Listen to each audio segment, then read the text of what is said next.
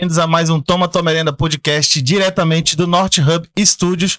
Mais uma quinta-feira, pré-feriadão, né? Eu espero que vocês estejam em casa aproveitando né, esse dia para descansar, já preparando aquela aquela, aquela bonitinha, né? O pré-night e tal, pra gente. Mas acompanha a gente aí. Eu, HC, tô aqui, né? Obviamente. Do meu lado, a minha amiga Isis. E aí, Isis, tudo bem? Tudo ótimo. Eu sempre falo que tá tudo ótimo e aí. E aí, para, cara, tudo ótimo. As pessoas sabem que é mentira. Quem acompanha ela no, no Twitter sabe que, né? que eu estou mentindo, obviamente, porque eu estou muito cansada, estressada. Mas tá tudo certo. Amanhã é feriado, né? Vamos curtir um pouquinho, dar uma relaxada. Inclusive, vamos dar opções de, de local para você relaxar daqui a pouquinho, que ó, maravilhoso. É um, dia bom, amanhã é dia É, a- amanhã é dia, hein? A gente vai Sexta-feira, né? sobre Pré, pré, de semana também, né?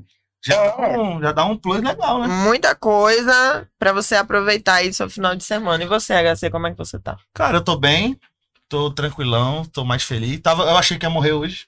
Achou que ia Achei que morrer? ia morrer hoje. Por De quê? repente deu uma dor atrás da minha nuca aqui que eu fiquei, meu Deus, é de Jesus que tá tentando me levar. Não sei, né? Dizem que tem o negócio do derrame, né? Tu vai sentindo um Ai, assim. menino! Aí eu fiquei sentindo assim. Aí eu fiquei naquela, tipo, meu Deus, será que é agora? Não sei o que, eu tomei um torço O que era? morri. Não só dormi. É, Ah, é isso. foi um, um pequeno. É, exatamente. Enfim, é, falar de coisa boa agora, falar dos nossos patrocinadores, né, Isa? Vamos falar dos nossos patrocinadores, né? Temos aí a Pacovan, Bruzinhas e Ecobags, com temas politizados, temas amazônicos muito legais, com aquela qualidade que vocês já conhecem. E o precinho também. Lembrando que não é banana da terra, é Pacovan. E olha, Pacovan é muito boa. Realmente, eu tenho várias blusinhas. gosto da marca e da banana. Gosto das duas também. É isso. Temos Mas é também. No... Ei, ei, lá vai, olha assim. Lá vai, HC. As as meninas, as meninas devem assistir esse programa e falar: Meu Deus, gente, olha o que, que a gente tá patrocinando. As pessoas só ficam fazendo trocadilho com Pacovan toda Mas na hora hora. que você. Não, pera. Toda hora esse trocadilho com Pacovan, gente. Mas tudo bem, é o marketing. É isso. marketing de milhões. Não é banana da terra, é pacovan. É isso. Temos também o nosso querido José Amorim, que te auxilia aí a você se libertar das suas crenças limitantes e em busca aí da sua saúde financeira, né? Podemos dizer assim. Tem, ele usa ali uma parte do cristianismo com uma parte da psicologia, tudo junto, para te ajudar, para te auxiliar a você realmente dar uma virada aí na sua vida. Siga o Zé nas redes sociais. Temos também Thiago Xavier, músico, toca em restaurantes, bares, festas fechadas, eventos que você tiver precisando, é só entrar em contato com ele. Contato para show tá lá no nosso feed, bem bonitinho para vocês. E por último, mas não menos importante, Amo Saúde Ocupacional, fica na Praça 14. Se você precisar fazer exame admissional, demissional, exames fonoaudiológicos, exames laboratoriais em geral, conte com a Amo, tudo bem? E se você quiser se tornar um parceiro, é muito simples.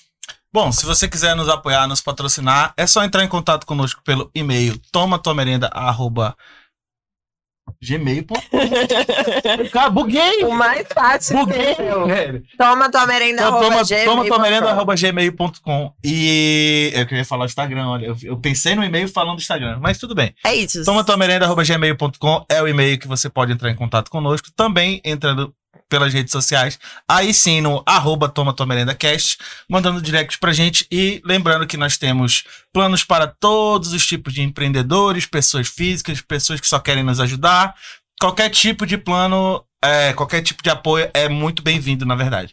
E também para aqueles que estiverem aqui agora, estiverem com o coração aberto nesse pré-feriado, né? Coração acabaram- e bolso aberto. Exatamente. Tem o QR Code na tela aí. E se você não estiver vendo pelo computador ou pela sua Smart TV, seu comunista, é... deixa eu te falar. Você pode também mandar o Pix, que é tomatuamerenda.gmail.com, tá? Então manda qualquer quantia aí, que a gente vai ficar muito agradecido e muito feliz e vai continuar bancando tudo isso que a gente quer para trazer para vocês mais informação e mais convidados da hora, como de hoje, né, Isis? É isso. Hoje nós temos um convidado muito especial para falar de assuntos aqui muito pertinentes, né, na nossa região. Nosso querido Jajá, né? Pode chamar de Jajá ou é. Jadson? Jajá, mais conhecido. Não, Jadson, mais conhecido como Jajá. Seja muito bem-vindo. Espero que seja apenas a primeira vez. A gente tem aí muitos assuntos, né, pra falar, muitos assuntos importantes, inclusive. Uhum. É isso, seja muito bem-vindo. Se você quiser se apresentar para quem não lhe conhece já, chegar aí se apresentando, fique à vontade. Bom, eu quero agradecer aí o convite, né? Eu acho muito interessante a gente aproveitar todos os espaços, seja ele qual for, da gente abordar esses temas tão importantes, até porque é, é importante a gente relembrar o Manauara, que apesar da gente estar rodeado de água e floresta nativa, é importante a gente estar sempre lembrando a importância né, da preservação desses recursos. Então, assim, para a gente é um prazer estar aqui, poder, para a gente poder falar melhor sobre a situação real do Tarumã, né? Enfim, desse turismo aí que a gente vem explorando e a gente também tem o interesse de fazer disso um lugar ordenado, organizado. Mas, como eu sempre falo, todo mundo partilhando, né? Que a gente costuma dizer que é responsabilidade compartilhada. O Perfeito. empreendedor faz a parte dele, o governo faz a parte dele, mas o usuário também faz a parte dele, que é a sociedade. É Com isso. certeza. Obrigado. Muito bom. Seja bem-vindo, obrigado por ter topado aí a pa- participar aqui. Eu acho que é, é um dos das primeiras vezes, e não só porque é no- o nosso, mas é uma das primeiras vezes que eu tô vendo, pelo menos nesse, nesse, nesse círculo que tá rolando agora de podcasts ou de mídias alternativas, né? Uma pessoa assim tão ligada à parte do meio ambiente, né? E eu acho, eu achei do caralho quando eles falou que, que você viria, que tava afim e tudo mais, porque seria um assunto totalmente diferente do que a gente já, já trocou de ideia aqui. Entendeu? Então, tipo, tem muita coisa que eu não sei, que é até bom tu, tu tá aqui, porque vai vir pergunta leiga, vai vir pergunta, entre aspas, burra, mas é porque a gente realmente não sabe Uhum. como é que funciona, inclusive de tudo, né, na verdade, desde preço, por que isso, por que aquilo, desde a parte da, da preservação até a parte do empreendedorismo, né, e tudo mais. Então, eu queria aproveitar já que a gente tá aqui e tava falando no começo, né, aqui no off, como é que tu entrou nessa jornada aí de de tudo que tu tá quiser vivendo começar agora. pelo começo, né? Falar quem você representa, o que você tá, né, querendo falar por aqui, porque você é empreendedor, né? Dono de um flutuante. É, também tem projetos sociais, né? Projetos é, na parte do meio ambiente. E também assumiu aí, que você estava falando, A presidência do comitê. presidência do comitê. Então, fique à É, vontade. muito, é muita coisa. São é muitas muita coisa. coisas, é muita responsa. Esqueci um, tem um, tem um outro projeto também, não tem? De artesanato? Na verdade, são dois projetos. É o Remado Ambiental e o Festival Tarumã Live. Hum, São ambos militantes, né, da, da bacia ali do Rio Tarumã. uhum. Que o remado acontece mensal, a live acontece anual, que é um festival mesmo, tipo Pirão. Olha, É, A legal. gente dá o exemplo do Pirão porque a gente né, é amigo do, ah, do Denis, e aí o Denis foi um, é um parceiro nosso que ajudou muito a gente. Só que a, a nossa proposta é diferente, né? Nossa proposta é um evento sustentável. Uhum. Mas é isso, assim, tipo, eu falando do que você falou, H, HC. HC. HC, desculpa. É, eu olhei a página e vi que eu era o primeiro convidado. E vi de- também que depois de mim veio o Jander. Exatamente. Tá na sequência uma galera boa desse. Sim, aí o, o Jander, a gente é amigo, não só de amizade, mas amigos de, de empleitada, falando de ativismo, Sim. né? Porque é um mundo sem volta quando a gente entra nesse mundo. É tipo uma tatuagem, você faz um, é um mundo sem volta, você dá fé, tá todo riscado. Então, assim, é, o ativismo é a mesma coisa, né? Então, é, tô feliz em poder estar aqui. Eu acho muito interessante não só falar de música, Sim. porque a gente sabe que é, é importante, né, a música pra gente, mas também é importante esse tema, né, o, o meio ambiente, ainda mais falando com o amazonense, né, Uhum. porque a gente só consegue ter noção do que é Manaus quando você viaja, você pega um voo de dia, aí ou quando, quando você chega ou quando você vai, que você olha pra baixo e fala assim, meu Deus, olha isso aí, questão de minutos, some e aí só floresta e água. Exato. É verdade. E aí, como a gente vive numa, numa ilha, definitivamente, a gente acha que estes recursos não vão se acabar. Só que é importante, o Manauara adquirir esse senso de que isso pode sim acabar. Uhum. Então, assim, a minha trajetória toda, antes de chegar no Tarumon, é, que eu tava falando pra você no início, né? Eu trabalhei 12 anos numa empresa, 14, desculpa. Uh, Espantalho Pneus. Posso falar aqui o nome porque é, é uma família e, tipo, me acolheram. Gosto muito de lá, cara. Sempre fui bem- muito bem tratado. Sim. Como cliente, sempre fui muito bem É, tratado. não, eles lá. são queridos, assim. É uma família que uma história linda também. Que começaram como uma borracharia de portinha e criaram um império, uma rede de lojas. E foi muito interessante, porque eu trabalhava no Amazonas Shopping, eu era vendedor de calçado feminino. Vendia muito calçado. Ninguém vendia, adorava vender calçado para as mulheres, porque mulher é legal, porque ela quer comprar, ela não compra só uma, ela compra vários. É uma boa cliente, né? Putz, demais. e aí, adivinha qual foi a cliente que apareceu lá? A, dona das, a filha do dono da Espantalho num final de ano para comprar um sapato. E aí ela viu eu na loucura lá. Ela falou: Tu trabalha aqui quanto tempo? Eu falei: Tem um ano. Ganha quanto aqui? Aí eu falei: Cara, eu, eu trabalho de domingo a domingo. Eu falei para ela: Entro 8, entro 9 e saio 10 da noite. Eu ganho mil reais. Isso em 1999, né? Não, 2000, desculpa. E aí ela falou. É... E tu não pensa em sair daqui? Eu falei, eu penso. Ela falou, vai amanhã lá comigo. Eu não, sabia nem onde era Espantalho. Eu sei que na segunda-feira eu fui lá, no dia seguinte, não lembro o dia. E aí ela me colocou como monobrista. Ela falou, eu tenho vaga para vendedor agora, mas o meu vendedor vai sair e daqui a pouco eu te coloco como vendedor. Começa como monobrista. Comecei, comecei como monobrista. Depois de um ano virei gerente de pátio. Depois de três anos virei gerente. E aí construí uma carreira dentro da, da, da família Espantalho Pneus. É, gerenciei várias lojas, trabalhei em várias lojas deles, assim, um- um- eu sou muito grato por tudo que eu aprendi hoje, que eu é, pratico hoje no meu estabelecimento, foi exatamente essa faculdade Sim. que eu fiz com eles, né? E aí pronto, é, passaram todos esses anos, cheguei aonde eu queria chegar, não, não tinha mais aonde, porque depois da gerência era o dono. Porque os, os diretor é os donos. Apesar de Uhum. ser uma rede de lojas. E aquilo começou a me incomodar. Ah, o mundo corporativo, aquela coisa, tipo, eu não tinha tatuagem, não tinha barba, era todo mauricinho, todo engomadinho, nojento demais.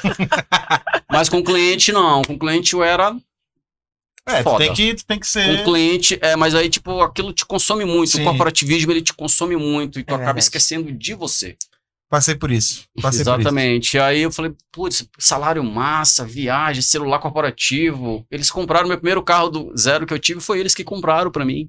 Olha aí, ó. Então, assim, faculdade, né? Foi eles que pagaram. Então, assim, eu falei, cara, tô cansado. Aí nasceu meu filho, eu tenho dois filhos, tá? Jadson, 42 anos, tenho uma filha de 20, 25 anos e tenho um neto de dois anos, coisa mais gostosa do Ah. mundo, e tenho um filho caçula de oito. Então, é exatamente o tempo do flutuante. Quando meu filho nasceu, na minha licença paternidade, eu já tava enlouquecendo já, porque eu não aguentava mais esse cheiro de pneu. A, a, a, a de 25 já, já tinha nascido. Já tinha nascido, que ela nasceu quando eu tinha 17. 17 anos já tava trabalhando. Já Pouca tava... informação, né? E aí, né, É. aquela coisa. Não que tinha internet Descobrimento não tinha. Só Sim. tinha o 6120. O Nokia 6120. Ai, Só o joguinho de cobrinha. Aí não dá, aí realmente tem que procurar o que fazer, né? Cara, e aí na licença paternidade eu já tava loqueando já, né? Cansado. Tipo, eu tive um conflito com um cliente lá, ele falava assim, eu quero falar com o gerente. Eu falei, Sou eu, sou pai. eu. Você é o gerente? Eu falei, sou eu. Quero falar com o dono. Tá ali ele, que é o seu Antônio do bigode, né? E aí foi lá, reclamou de mim. Pra E o ele, pior é que ele é igualzinho a- o, o boneco. o boneco. É, É igualzinho. Aquele cara ali, cara, se ele. Porque E ele anda, ele anda, É, ele anda se o Antônio assim. fosse mesmo ganhar, fosse o cara. Ele é safa, mas porque ele não quer saber. Se ele palestrasse por aí, se ganhar muito dinheiro. Porque ele ia ensinar a galera a ganhar dinheiro, ensinar a galera a ser rico, Isso é massa. a empreender, a virar empresário, a persistir, insistir. Por isso que falo que lá foi a minha escola da vida, né? Espantalho Pneus. E aí pronto, tipo, meu filho nasceu na minha licença paternidade, eu fiquei uns dias, em cinco dias em casa. Eu tenho uma irmã mais nova que mora no Rio Grande do Sul. E aí já tinha viajado por lá e comecei a cutucar. Tinha acabado de me graduar também, graduei em 2009. E aí comecei a ia muito para flutuante. Flutuante da tia, que até hoje existe, a Yolene. Salve, Yolene. Beijo. E aí sempre fui tarumano, né? Que a gente tá- tem uma tatuagem aqui, tarumano, de tarumã. Então, frequentar, frequenta aquele espelho d'água ali há muitos anos, né? E aí, eh, eu lá com a Yolene, eu falei, Yolene, é seguinte, eu tô afim de pedir a conta lá do trabalho, ó. Isso um dia lá, né? Ela, como assim, cara? Eu falei, cara, não aguento mais esse cheiro de pneu, minha nossa senhora, eu tô bloqueando ali dentro daquela loja. Tá, mas porra, tu não tá bem, teu carro. sabe? Eu falei, eu tô, mas não tô. Sabe? Mas não, isso não é tô, tudo, mas às não vezes, tô. né? Mas não é, cara. Definitivamente Bem a gente acha a financeiramente, grana, ela é, é. necessária pra gente sobreviver. Mas depois que tu passa por um processo de desapego, você percebe e entende que tudo é ilusório.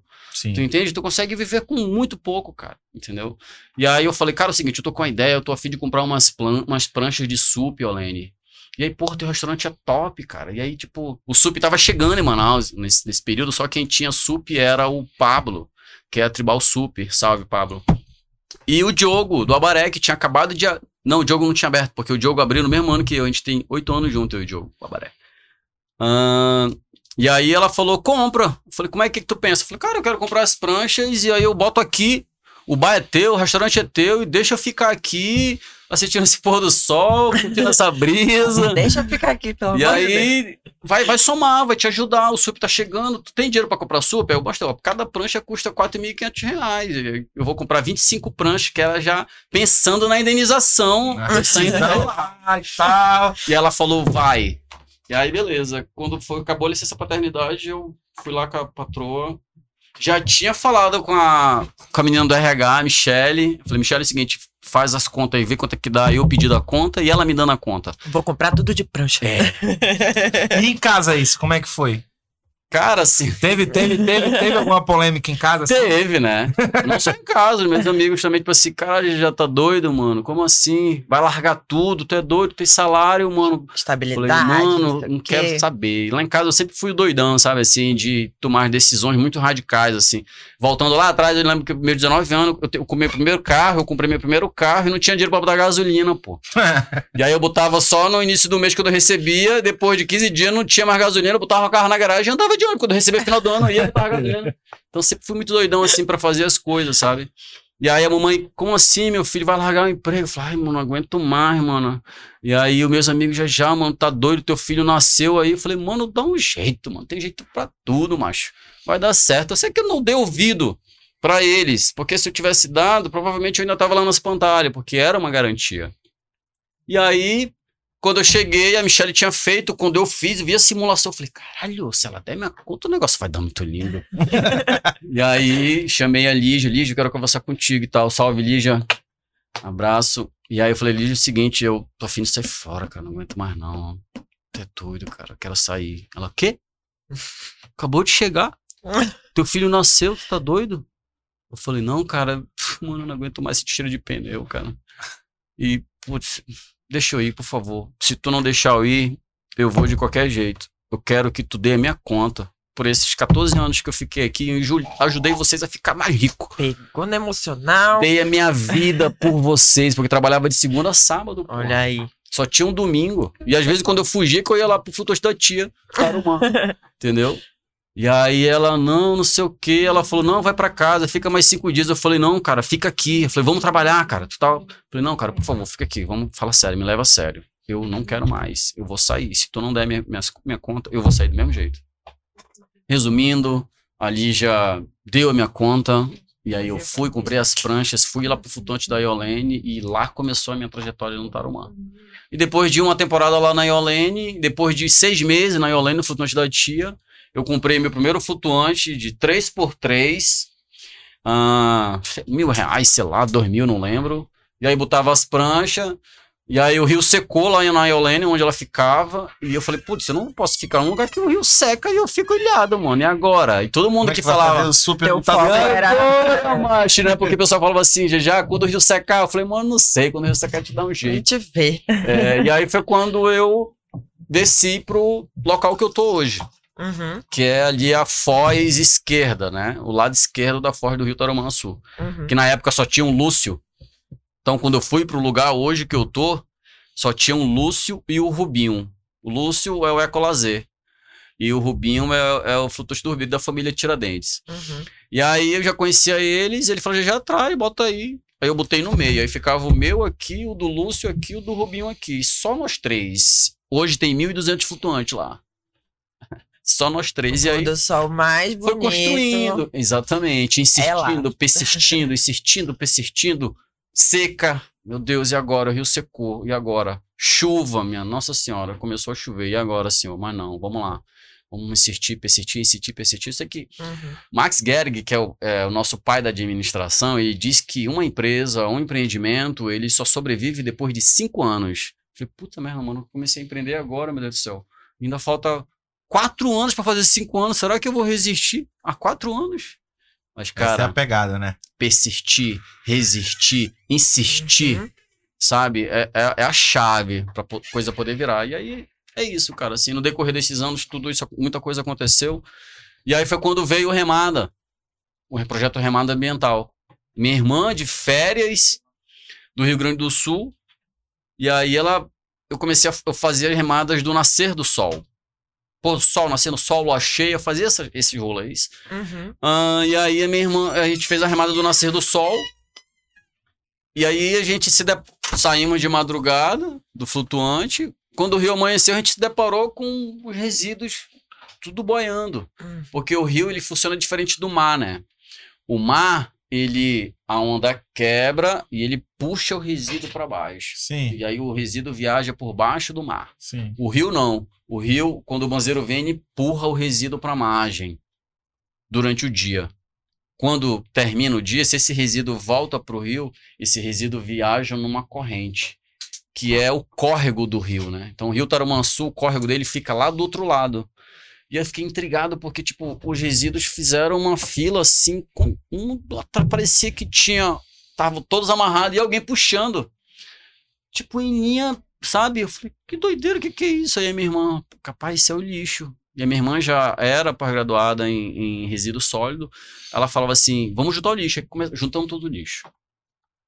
Ah, e aí juntamos o lixo e fiz a próxima remada do nascer do sol e lixo de novo. E fiz a próxima e lixo de novo. E ela falou: vamos fazer alguma coisa, tu não pode ficar aqui só se capitalizar e fazer vista grossa para esse problema, Gigi, porque isso é um problema. Uhum. Falei, mas isso não é um problema meu, porque é aquilo que eu falei lá Uhum. atrás, né? A gente né, quer botar a culpa pro governo, né? Meu, paga meus impostos, o governo que se vire aí. Ela falou, não, vamos fazer alguma coisa. Pô, tu tem as pranchas, tu já tá limpando o rio, vamos fazer uma ação de limpeza? Uhum. E aí eu falei, mas como? E aí ela falou, conversa com alguém. Aí eu tinha uma amiga, tenho ainda, mas ela não tá mais aqui, foi embora para Portugal. Beijo, Nana Ah, ai. a Rayana. Ah, e aí, Nana, acionei Nana, falei, Nana, é o seguinte, eu tô querendo fazer um movimento aí, quero juntar uns lixos com as pranchas e tal. Chama os voluntários que a gente vai marcar um dia, a gente vai fazer uma coleta de resíduos. E ela falou, pronto. E a Nana já, já era envolvida num programa que era o projeto X-Lab, que era um grupo de empreendedores, né? Essa, a matriz desse projeto está em São Paulo. Pronto, quando foi numa sexta-feira, reunimos os voluntários nas pranchas e fizemos a ação de limpeza. A minha irmã, a primeira graduação dela é jornalismo. Então a minha irmã mandou os ofícios para os jornais, para vários, e veio o principal, por incrível que pareça, o, o Rede Amazônica. Veio o pessoal da Rede Amazônica.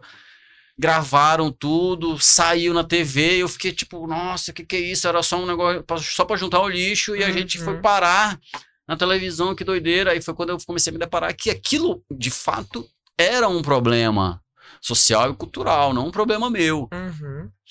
Aí beleza, fizemos a ação, coletamos, coletamos sei lá, umas uns 60 sacos de 100 litros. Levamos para a Marina do Davi, não tinha apoio de nada. Fiquei dependendo do coletor domiciliar para poder passar para coletar esse resíduo. Não coletaram, o resíduo ficou lá, a pessoa da Marina veio em cima de mim. Nossa. E aí eu falei, não, calma, a gente vai resolver. Pronto. Quando foi no outro dia, voltamos pro lugar que a gente tinha limpado, o resíduo tava todo lá de novo. E a minha irmã tava de férias aqui ainda. Eu falei, cara, que doideira é essa? Sabotaram a gente. Porque como reclamaram do lixo que tava lá na beira, eu imaginei, pegaram o lixo e jogaram tudo de volta no lugar. Mas não, eu falei, minha irmã, não, não foi isso. O lixo tá lá. Vai lá na beira. Puf, lá na beira, o resíduo tava lá. Ela falou, agora senta aqui.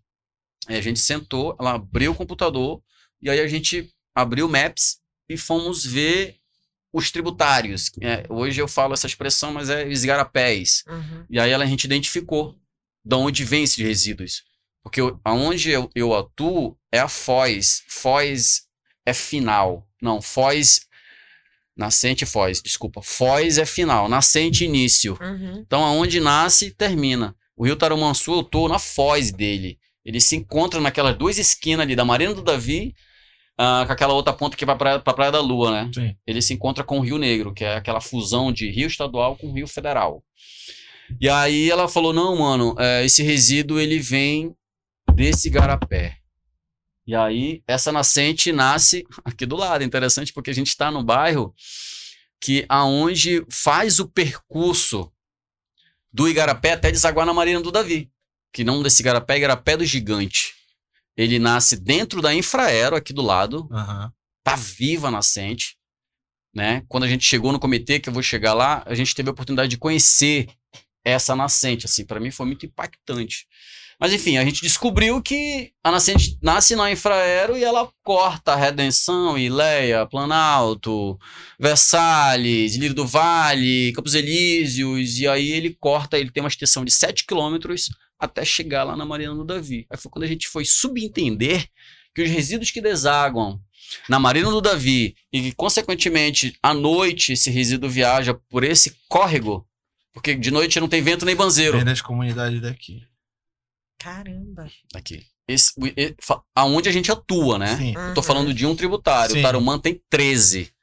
De um tributário, corta por aqui. Então, todos os resíduos gerados neste bairro e nos outros, Redenção, Ileia. Planalto, Versalhes, Lírio do Vale, Campos Elíseos, todos esses bairros que, ge- que geram esses resíduos e as pessoas descartam de uma forma incorreta, esse resíduo vai parar lá. Uhum. E esse resíduo ele viaja de noite, porque não tem banzeiro nem vento. E aí acontece a coisa mais magnífica, assim, porque a natureza é muito linda. Porque tu imagina, cara, parece que tem alguém lá na ponta, Iemanjá, puxando o resíduo pela corda, porque vai um, um rabo do outro, uma, assim, muita doideira. E aí quando ele chega lá na frente, ele entra pro Tarumã e desce pro Rio Negro, né? Porque ele, o, a Marina do Davi, ela tá na ponta ali da foz, entendeu? E aí pronto, eu falei, cara, e agora? Vamos fazer o quê? Ela falou, não sei. Aí eu, Nana, o que, que a gente vai fazer? Vamos fazer outra, outra remada, outra ação. Não tinha nome ainda. Aí na segunda ação, a gente deu o nome de remada ambiental. Porque eu falei, putz, remada, meio Uhum. ambiente, ambiental. Aí foi quando Tem quantos anos já? remada ambiental. Seis anos. Já fizeram, já perdeu as contas de quantas Não, tem, edições? tem 59 edições. Quantos tem por ano? 12, é uma vez no mês. Uma vez no Ah, mês. uma vez é no todo mês. mês. Mas se fizer mês. toda semana, tem lista toda semana. Porque, tipo, é, é delicado, né? Porque não é questão produzir. Eu tenho uma, uma teologia, uma, uma filosofia de o segredo para resolver isso é parar de produzir. Mas é muito difícil parar de produzir porque Sim. o plástico ele nos envolve, Exato. né? Então, assim, você pode sim produzir, mas se você descartar de uma forma correta, você vai estar fazendo a sua parte. Uhum. E aí pronto. Ahn, fizemos o mês seguinte e estamos aqui há 58 meses. Quando foi em 2017, essa parte eu não posso deixar de falar, porque eu recebi uma ligação da Rede Globo e falou assim: ah, uma moça aqui do Projac. Aí eu, Projac, como assim, mano? Ela falou: não, é do programa, eu sou editora, sei lá o que, eu não lembro o que, que ela era do, do programa. É do programa Estrela Solidária da Angélica. Você conhece? Eu falei, não. Ela falou, depois tu dá uma olhada. Esse programa é um programa que a gente identifica os projetos que causam impactos positivos no Brasil. Uhum. E a gente foi recomendado o teu projeto. E a gente quer saber se você topa participar, gravar com a gente. E aí eu fiquei assim, meio acuado, assustado. Eu falei, cara, eu topo, mas. Ela falou, não, eu sei que você tá querendo construir uma ecobarreira. Eu falei, eu tô, mas eu não tenho dinheiro. Essa ecobarreira custa 5 mil reais. Ela falou, pois é, é aí é essa hora que a gente entra. E aí foi. Tipo o Luciano Huck do meio ambiente. né? Exatamente. Ah, Aí, mas era o programa Angélica Estrela Solidária. Aí quando foi. É, né? Luciano. É. é. Aí Pelo quando menos era um milho pobre, né? Tem essa também, né? Gravamos. Veio a Bárbara, atriz Bárbara Paz como voluntária, e veio todo o pessoal da Rede Globo. E aí foi quando a gente teve a oportunidade de gritar em nível nacional o problema dos resíduos sólidos. E até então a gente, nesse, nesse período, a gente não tinha apoio de ninguém. Tudo eu fazia na cara e na coragem. Gastava todo mês dinheiro do meu bolso. Uhum. Mas eu sempre acreditei que as coisas elas vão e vêm. Porra. A que se faz, a que se paga. Se você planta o bem, o bem volta. É Se isso. você ajuda alguém, você vai ser ajudado. Se você tem do o, o dom da caridade, uma hora alguém vai ser caridoso com você. Se não for alguém aqui em terra, é lá em cima, no astral, Jesus, Deus, né? É o Redentor. E aí ah, foi quando a gente começou a ter apoio, porque quando a Rede Globo veio, ela mandou ofícios. Aí foi quando chegou um ofício que eu já tinha mandado vários para a Secretaria de Limpeza Pública, Sabá Reis, abraço, hoje é parceiro, mas na época era o Paulo Farias, que não me apoiava, mas depois que chegou o ofício da Rede Globo, Ora, opa! Mas é aquela hora que todo mundo quer sair bem na foto, né? Hum. Cara, apareceu assim, tipo, eu não tenho problema em falar porque eu já falei várias vezes. Ah, veio um equipamento lá da Secretaria de Limpeza, porque eu fiquei impressionado. Até roupa de, roupa de mergulho, tipo de surf, sabe? Umas roupas da prova d'água. Eu falei, Cara, do- é, é pelotão ambiental, lancha. Caralho, eu falei, olha só que doideira, cara. Isso nunca tinha Os caras têm tudo Não, e né? o pior é, é, Não, é, é exatamente né? isso que eu fico pensando assim, porque tu pensar que, às vezes tu pensar que não tem. É, Sabe, mas não os caras não têm, tem, mas dentro tem, de um isso galpão, Não usa. tá dentro de um galpão Tudo lá, guardado, mofando. cara. É isso. Aí eu falei, pô, se vão aparecer na Globo, os caras vão botar tudo, né, mano? Claro. Trouxeram de melhores equipamentos aí, pronto. A coisa boa foi que através desse, desse programa a gente Uhum. conseguiu apoio da Secretaria de Limpeza. Todo mês eles apoiam a gente, né? Uma balsa, eles mandam uma balsa, Massa. eles me dão saco plásticos e vem uma, um bote e, e 20 agentes, que eu antigamente a gente chama de gari, né? Uhum. Mas na verdade eles são agentes ambientais, eles não são garis, eles não gostam de ser chamados de garis. Uhum. Porque eles se sentem ofendidos. Porque é um trabalho digno também, né, Sim. cara? Afinal de contas, ele tá juntando nossos, nossos resíduos, nossos lixos, né? Uhum. E aí, pronto. ah, através dessa, dessa visão, as portas se abriram e aí a gente começou a palestrar.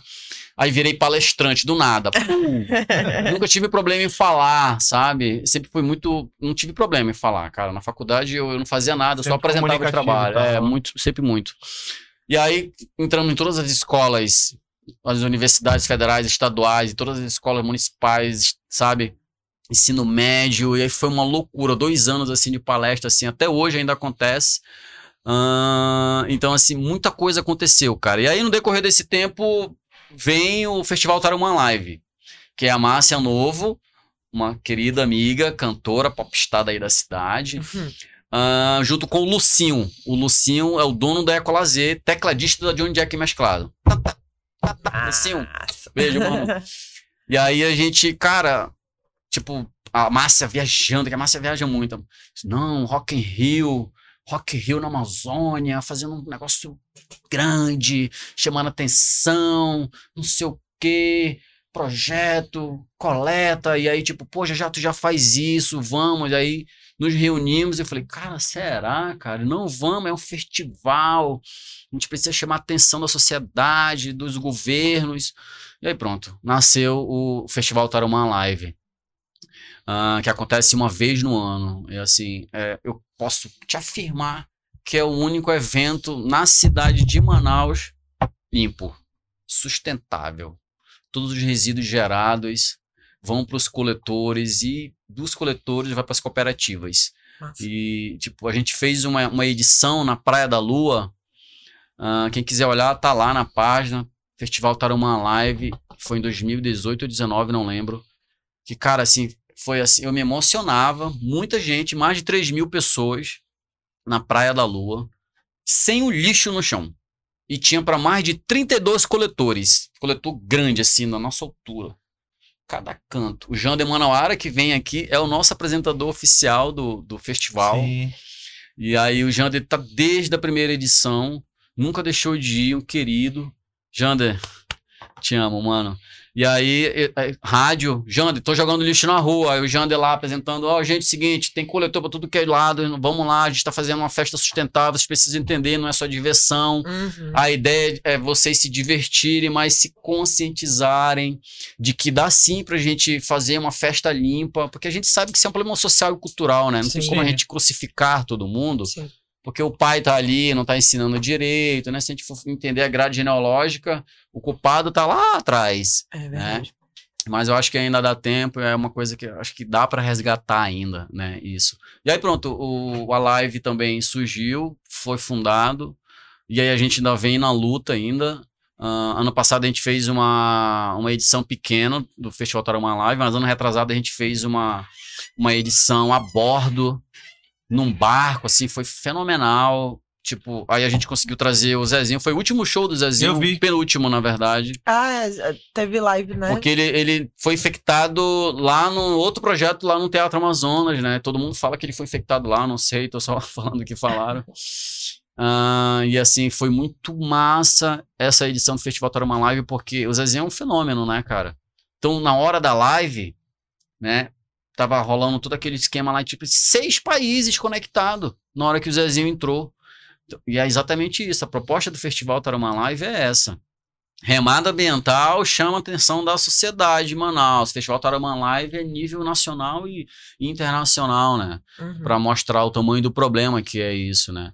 A gente está desenvolvendo as festas, todo mundo quer se divertir, mas ninguém quer se responsabilizar pelos seus resíduos. É, muito verdade. fácil, após o, o consumo, você blue, jogar no chão.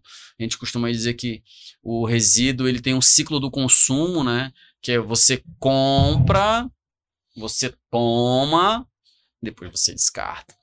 É um ciclo, né? Você não pode comprar, tomar e jogar. Não. Ele, esse resíduo ele é teu até o final.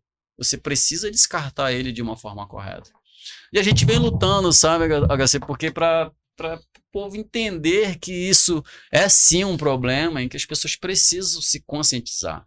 Em seis anos de projeto aí que vocês estão trabalhando, tu já viu muita coisa mudar? Ou tu ainda acha que a semente está sendo plantada nesses seis anos aí e tem muita coisa pela frente ainda? A real é que a semente foi plantada, ela semeou e já até brotou. Aí é top. Porque nesses seis anos foram para mais de 6 mil voluntários. Então, tu imagina, vem um voluntário pro Remada, e aí ele vem, se impacta com tudo aquilo, principalmente quando é de algum desses bairros do qual o gigante tem esse percurso. Vira e volta aparece um de Redenção, Ilé, a Juricaba lá, entendeu? Vira e volta, eu sempre pergunto, esse, esse, esse igarapé passa por bairro, tal, tal, eu tal. nem um- sabia, porque eu, e eu moro no Rio do Vale. Exato. Eu nem sabia. É, não, muita gente não sabe. É aquilo que tu falou no início, assim, muito bom aprender. Exatamente. É, é importante, até antes quando você estava falando, né? Até a questão do Rio Negro, que a gente acha que lá é Rio Negro. e Você falou, não, é Tarumã. Tarumã. Então, assim, a gente é de Manaus, a gente mora aqui, a gente frequenta os flutuantes e a gente não sabe Sim. Mui- muita coisa. Na verdade, a gente não sabe de nada, a gente sabe o que a gente vê, né? É onde o olhar chega, basicamente. É isso que a gente sabe. Ah, cara, eu fico meio louco assim. Quando, eu- quando é amigo meu, tipo, se tu postar alguma coisa ou se tu falar botar Rio Negro, eu vou lá. Isis, Rio Negro não. Rio Tarumã Sul. Troca essa localização aí, amiga. Entendeu? Mas assim, muitas pessoas que eu não conheço eu vejo e eu não falo, porque é questão de, Uhum. de entendimento, não tem como saber. Porque a água é negra também, cara, sabe? O Rio Negro adentra ali, porque o Rio Tarumansu, a cor dele é influenciada pelo Rio Negro. Uhum. Eu não sei se você parar pra analisar, já foi lá quando o rio tá seco? No Já. Rio Tarumã? Viu que cor que fica? Barrento. É Barreto. É. Aquela cor é a cor original do Rio Tarumansu. Hum. A cor do Rio Tarumansu original é barrenta. Só que a gente sofre uma influência muito grande do Rio Negro quando o rio enche. E aí o Rio Negro sai entrando e deixando tudo negro. Então, para muitas pessoas que não têm o entendimento, né, tipo, ano passado a gente sofreu muito com, tipo, alguns blogs, alguns jornalistas que não teve nenhum trabalho de pesquisar nada, que o cara tá ali na frente do computador e aí ele fala, os flutuantes estão acabando com o rio, olha a cor da água. Aí o cara, pô, Eu falo, poxa, mano, Não tá nem sabendo que tá falando. sabe de Ô, nada, vai estudar um pouquinho. Tudo um pouquinho, mas. Aí acaba que no decorrer de tudo isso, tipo, eu precisei estudar, sabe, HC? Porque a imprensa, ela, a gente é pauta pra imprensa. Então sempre tem uma emissora lá com a gente gravando. E a gente não tá nem aí, pode vir qualquer uma, não tem preferência, porque a gente quer Uhum. gritar, falar, a gente quer que chegue. Agora, é um agora em, cima, em cima disso que tu falou, tem uma pergunta. é, por exemplo, o, o- o jornalista ele tá doido pra te dar uma cutucada. Né? Aquele cara que tá ali pra. Ele, ele quer uma matéria, ele quer uma manchete, ele quer uma polêmica. E tu me falaste ainda agora que lá onde tu tava eram só três. Agora tem mais de mil. tem uma galera ali que chegou e caiu de paraquedas e vocês tiveram que ir lá e falar assim, ô, irmãozinho, vamos ter cuidado aqui, que a gente tava aqui, A a gente tá dele. trabalhando, a gente tá fazendo um negócio legal, vocês só estão aqui pelo, pelo mano aí. Do jeito Como que, é que ele é? tá olhando dos mil, Não, mas 990. porque eu tenho, eu tenho essa impressão, até pela quantidade que hoje em dia tá aumentando até para os que são de aluguéis, né? Uhum. Não os que são os frequentes mesmo, né? Como um estabelecimento, no caso, né? E aí eu fico pensando, se aquela galera de aluguel também já é difícil, eu imagino, porque é qualquer um que vai lá, né? O cara aluga, o cara vai lá, faz a festa dele, e da festa ele já joga no Rio, já joga, faz, faz tudo. Eu fico pensando, bom, logicamente também tem os, os empreendedores que também não estão nem aí pra isso. Uhum. Com certeza. Cara, então, assim, vou te falar, você, eu sou um ativista militante muito radical, sabe? Eu e a minha irmã, a gente é polêmico. A gente não tem papo na língua, a gente, eu já tive a oportunidade, eu já recebi dois prêmios na Assembleia Legislativa e já participei de umas seis audiências públicas, não só na, na Assembleia, mas na Câmara dos Vereadores e lá eu boto lá, tipo, a última, a última audiência pública na Câmara dos Vereadores e desligaram meu microfone porque eu comecei a falar mesmo. Então, assim. Mas em 2018 para 2019 eu tive que dar uma freada, porque eu fui ameaçado lá no Tarumã. Justamente por isso. A gente viu todo esse povo chegando. A gente não é um redentor, a gente não é o dono daquele espelho d'água. Pelo, pelo contrário, a gente é protetor daquele espelho d'água. E a gente é a favor, sim, que aconteça um turismo sustentável, responsável, e que todo mundo sim tem o direito de empreender, ter a sua grana extra, mas de uma forma responsável, não de qualquer forma. Uhum. Então eu era muito atuante nisso, sabe? Me expus muito com muitos proprietários lá, que muitos deles não gostam de mim, mas não tem por que gostar. Eu não tô aqui para agradar ninguém, sabe? Eu tô ali para preservar aquele espelho d'água e eu vou até o final. Só que eu dei uma maneirada porque eu fui ameaçado de morte de 2018 para 2019. Caraca. É, me ameaçaram e aí eu falei, cara, é, eu vou dar um break. Uhum. Aí quando foi em 2019, veio o comitê de bacias. Eu, a, a presidente, que agora é minha vice-presidente, ela me convidou, ela viu a minha militância, porque a imprensa, né, de uma forma direta ou indireta, o cara vai ver. Se não for rede social, vai ser na TV. Sim. E aí ela me viu, ela me ligou e falou: Olha, eu sou presidente do comitê e tal, tu não quer. Eu tô com uma vaga aqui pra gente formar uma chapa, pra te ser secretário executivo. Eu acho que tem tudo a ver porque você milita por esse espelho d'água e, e- e você sabia que existe um comitê? Aí até então eu não sabia. Eu falei: Comitê? O que, que é isso? Aí ela foi me explicar o que, que era comitê, e barará e barará. Aceitei, conversei com a minha irmã, que é a minha irmã, a Joyce, que mora em Porto Alegre, ela é a cofundadora. A gente fundou junto com a Nana. A Nana também é a cofundadora, assim, então foram nós três. Uhum. Quem toca o barco sou eu, eu sou o comandante, porque elas estão distantes. Mas, assim, eu não sou nada sem elas e nem sem os voluntários que participam. Uhum. Aí foi quando eu aceitei, aí teve a votação, né? Foi votação unânime. E os, os, os conselheiros, é, tipo, é Coca-Cola, é Suframa, é, é IFAM, é, é aero, aeronáutica, ah, não, é infraero. Então, quer dizer, é muito órgão que tem assento dentro de um comitê. E aí votaram, saí secretário. Quando eu saí secretário executivo, eu falei, bom, como eu cheguei ao comitê, agora eu vou gritar de uma, mais, uma forma mais sutil. Uhum. Porque se tem uma ferramenta chamada Ministério Público, Sim. eu vou usar essa ferramenta. Eu não vou mais me expor com esse cara que tá aqui, com o flutuante dele, tocando terror, jogando lixo na, no, no rio, não tem caixa de dejeto, ele usa o banheiro dele, eu vejo ele dando a descarga, eu vejo o negócio caindo lá, entendeu? O barulho da pá, pá, pá, na água, sabe? Não vou mais me expor com essas pessoas, eu Uhum. vou ser inteligente. E aí foi quando eu comecei, quando eu É entrei no isso. comitê, em 2019, como secretário executivo, a gente começou a trabalhar dessa forma, fazendo denúncias via Ministério Público. Hum, aí o buraco é mais embaixo. Aí, Ministério Público, a gente já tá falando, né? O MP, ele tem a força da canetada, né, cara? Então, assim, as coisas começaram a acontecer. E aí, quando foi em 2020, acabou a, a gestão, e foi 2020, ela falou, vamos formar a chapa de novo, vamos sair não e tal. Vamos ver em Tuba presidente. Eu falei, tu não viaja. Ela era tua presidente. ela era minha presidente, é. Que legal. E aí ela falou, vamos, eu vou ser tua vice. Eu falei, Solange, tô ficando doido, mano. Esse negócio é muito. é é É uma piroca muito grande, mano. Vai segurar comigo? Pô, se bem que ela já segurava, né? cara? Segurava. É. Mas assim, a minha segurança dela segurar é que eu me sentia mais seguro, né, Pra poder assumir aquele cargo. E aí pronto. Aceitei, teve a votação, unanimidade, saí presidente em 2020 do comitê. E aí hoje a gente vem trabalhando assim, mano, é, desenvolvendo os nossos projetos, atuando, mas de uma forma muito sutil. Tem que mandar um alô aqui pro procurador Rui Marcelo, que é o nosso parceiro. Procurador Rui Marcelo, ele é da vara de meio ambiente do Tribunal de Contas daqui do estado do Amazonas. E é um ativista também, como eu. E o procurador Rui Marcelo é o, foi o ponto principal de todas as mudanças do Tarumã.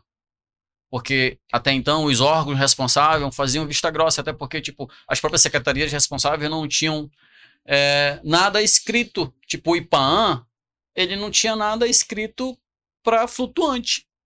Não tem nada no regulamento. Tem para cá, para a cidade. Se tu quiser abrir alguma coisa aqui, eles têm. Tu tem como lá, mas para flutuante não tinha. Está sendo construído. SEMAS, a mesma coisa. Capitania, a mesma coisa. Então, Uhum. através do, do trabalho que a gente desenvolveu, aí foi quando a gente começou a, a puxar discussões, aí foi quando os flutuantes viraram pauta, né? Uhum. E aí os flutuantes viraram problema, os flutuantes foram penalizados, né? Falando que os flutuantes são os vilões. Mas eu vou deixar claro aqui que os flutuantes, flu- os flutuantes não têm força física de degradar aquele espelho d'água. Porque lembra no início que eu falei para ti que o rio Tarumansu ele tem 13 tributários, são 13 garapés. 13 garapés, a gente tá aqui conversando agora e não para, mano, lá esgoto. Esgoto esgoto. Esses esgotos desagam lá em cima. Eu tô aqui embaixo, eu tô na foz. Quando o Rio Negro enche, ele entra e aí não, não, não causa impacto negativo, falando da, da, da situação real da água, né? Mas quando o rio seca, a cor muda e aí muda também lá para cima, porque esse esgoto ainda está sendo produzido. A gente está falando de um terço da zona oeste um terço da zona norte da cidade de Manaus que deságua no rio Tarumansu. Então, se a gente for fazer uma analogia de um problema mesmo, de um conflito, é, é o esgoto é o nosso maior problema hoje. Uhum. E aí eu puxo a responsabilidade para a empresa Água Amazo- Águas da Amazônia, que é a redentora daqui, é a que cobra e que não faz tratamento nenhum do esgoto. Então, quando a gente está por aí, aqui, falando, eu meto o pau neles, porque são eles, eles que são responsáveis É isso. pelo esgoto da cidade. Entendeu, cara? Então, assim, é, é, é muito conflito, é muita coisa, né? Mas eu vou deixar claro aqui para todo mundo que está em casa que, apesar desses 13 tributários que estão ali desaguando, a água ainda tá boa. Que eu, eu quero falar com vocês lá na frente do plano de bacias do comitê, né? Sim. que aí é o plano que foi aprovado, o Wilson Lima autorizou. Esse plano custa 1 milhão e 600 mil reais. É um estudo num período de dois anos. E aí depois, daqui a dois anos, é que a gente vai saber a situação real do Rio Tarumansu. Esse plano vai ser o norteador. Ele vai dizer, de fato, se tem 1.200 flutuantes, ele vai dizer, cabe 200. Hum, Tira Não mil. dá. e Entendi. aí é que o bicho pega. Entende? Então, assim, aí vai falar a situação da água. Eu, é, a gente, eu e minha irmã, a gente, a minha irmã tem um projeto lá no Rio Grande do Sul também. E ela é também ativi, é, é voluntária do SOS Mata Atlântica. Então, ela ganha um kit anual para a gente poder testar a água. Hum, Então, eu testo a água ali direto. A gente toma remédio. Sabe por que que a gente toma remédio para verme, HC? A gente toma remédio para verme para a gente poder tomar banho por aí de boa. Porque falando de coliformes, tem todo, todos os rios e mares têm coliformes. uhum. né? Então é o nível de coliformes do Tarumã ele tá tá padrão, Tá dentro do que. tá dentro, tá dentro. Então assim, mas também a gente aproveita e fala assim, tipo, poxa, vai alugar um flutuante, dá preferência para os flutuantes que estão preocupados com a coisa, sabe, cara? A gente estava no início conversando, eu vi uma publicação aqui de uma moça que ela tá falando de um flutuante, que eu não vou falar o nome, que o cara mostra uma coisa na, na página e quando chega lá é outra.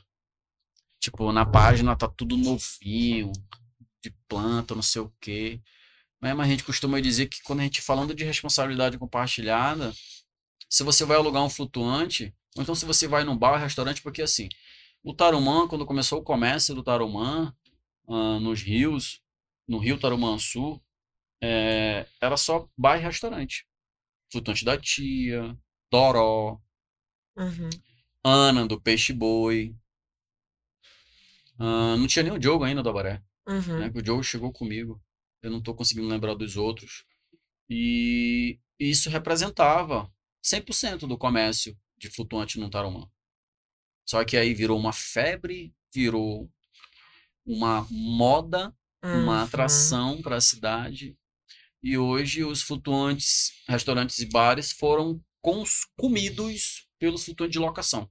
Então, de 100% dos flutuantes, tem 1%, eu acho que menos de 1% é bar e restaurante. Uhum.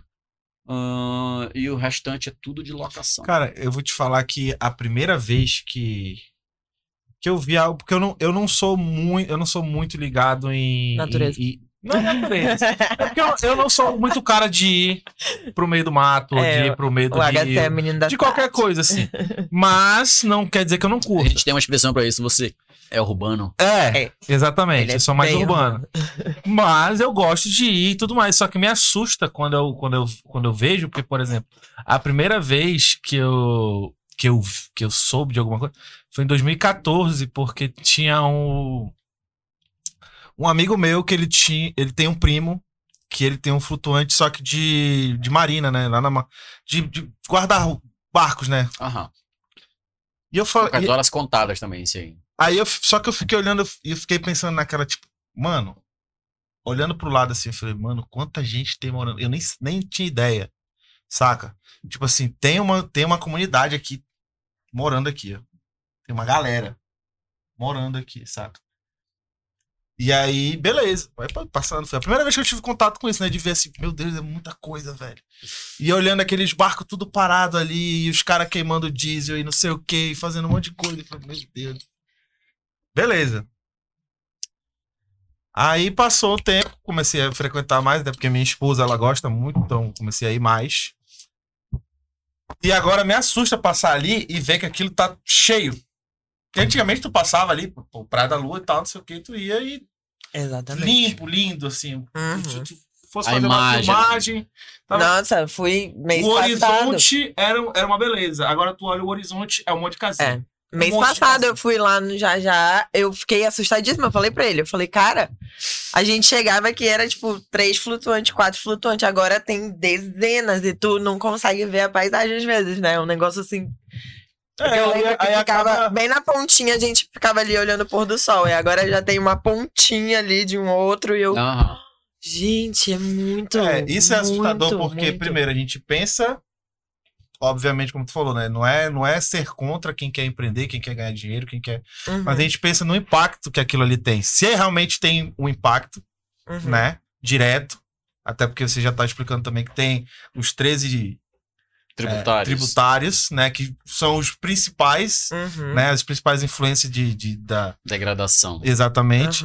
uhum. Mas, mas aquela quantidade ali me assusta porque parece que tu tá mudando todo um ecossistema ali, A poluição visual já Já acontece. tá. entendeu? Já tu está. mudar um ecossistema ali de, não sei, de, de espécies que moram, que moram ali, de alguma coisa que muda, porque querendo ou não, quando você chega num lugar que é de natureza, assim, pelo menos que a gente vê, pesquisa e tudo mais, é que quando chega o, o, o ser humano ali naquele lugar, já, já mudou, né?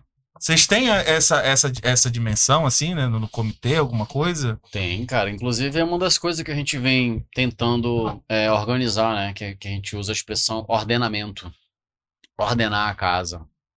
Que é. A gente já vem fazendo um grupo de trabalho desde 2019, só que é muito, muito lento, sabe, cara, esse processo. Porque essa parte de ordenamento, ela entra exatamente nessa parte principal, que é organizar. Porque quando você chega, um flutuante aqui, outro aqui, outro aqui, outro aqui, outro aqui. tipo, não tem uma ordem. Então a gente tá com um projeto junto com a associação A Fluta, que inclusive o Lúcio é o presidente, é o cara que é o meu vizinho lá, Lúcio da Fluta, que é a associação dos flutuantes, do qual também eu faço parte. Faço parte também da diretoria.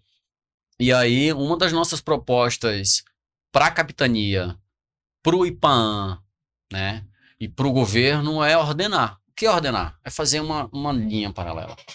E assim, cara, a gente não quer se beneficiar, porque a gente viu todo aquele povo chegando.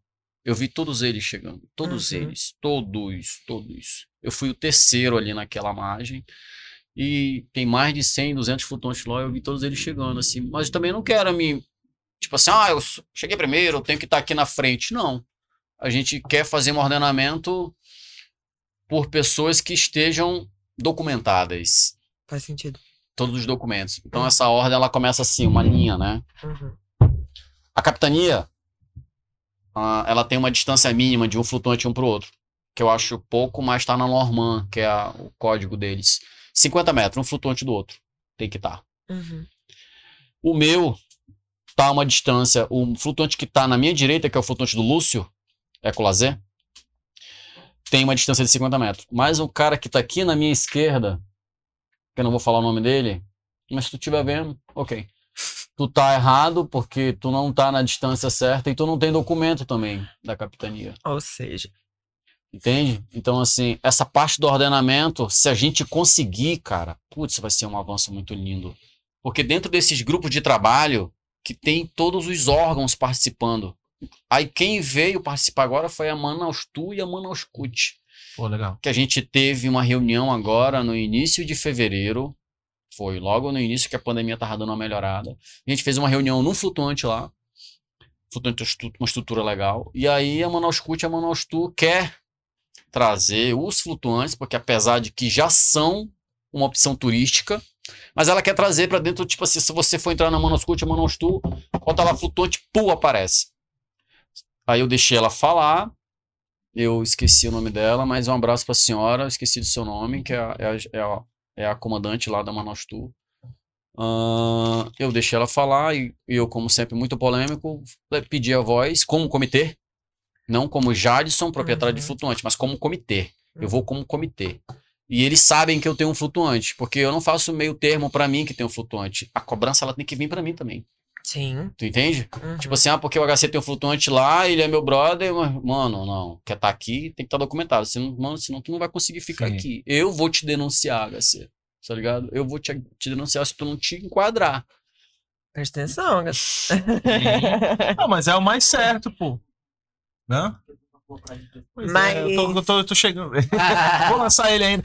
E aí eu peguei e falei, olha, é, eu acho muito pertinente a sua ideia, e, inclusive agradecemos, falo aqui em nome de todos, a gente quer sim poder fazer parte do quadro da Manaus Cult, né, da Manaus Tour, mas só que para o início é estruturar, porque a gente não tem. Vamos falar da Marina do Davi? Porra, é muito. Vamos lá. Marina do Davi, me Aquilo fala. ali, aquilo ali é triste. A Marina do Davi ali é tá pronta para receber qualquer tipo de turista É fora o amazonense, que a gente que é local já sofre com o impacto daquilo ali. Não. Não tem. É não muito tem como estacionar. Os comércios é uma, uma bagunça os comércios. Os Uhum. comerciantes tomando conta da rua. É uma loucura. Sabe, o estacionamento é uma loucura. Tipo, tudo, tudo E aqueles desorganizado. estacionamentos que tinha que ainda era pago ainda fechado, né? Pelo, pelo menos esses tempos. Não, tá agora, aberto né? ainda. Já voltou? Fechou um, mas abriu um, Ah. tem um aberto. É, Na verdade, eu- aquele dia que eu fui lá tava fechado. é, um fechou, tem o outro aberto. Assim, que, inclusive, quando papoca, ele não suporta. Porque eu já tive situação de cliente assim, pô, já, já eu Uhum. não consegui, porque eu não consegui estacionar o carro.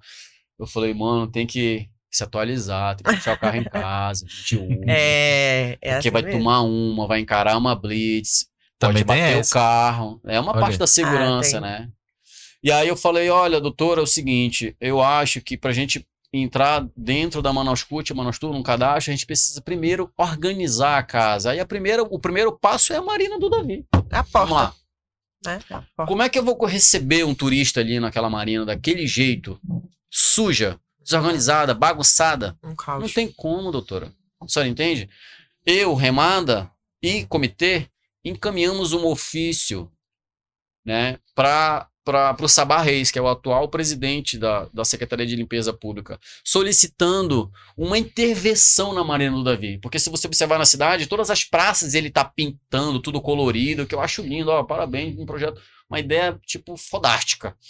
Pintando tudo, tudo colorido. Eu tenho, eu tenho um adendo aí, porque tem umas praças que, beleza, tem que, tem que ser revitalizada, mas Não tem uso. não tem nem, não passa um cachorro ali. Tu entende? Aí, tipo, eu me encaminhei um ofício, É cara, pra Semif, pra asfaltar aquilo ali tudo, sinalizar, trazer um estacionamento, o azulzinho que tem lá no centro, aquele que eu esqueci, Zona Azul, sei Zona lá Azul. o quê, Uhum. sabe? Trazer. Eu pedi socorro. Eu falei pra ela, a senhora quer? Vamos tirar como encaminhamento dessa reunião pra senhora me ajudar a cobrar do Sabá Reis Uhum. essa revitalização, cobrar do prefeito essa revitalização, essa reforma. Porque se a gente traz essa re- revitalização para Marino Davi, a gente deixa tudo colorido.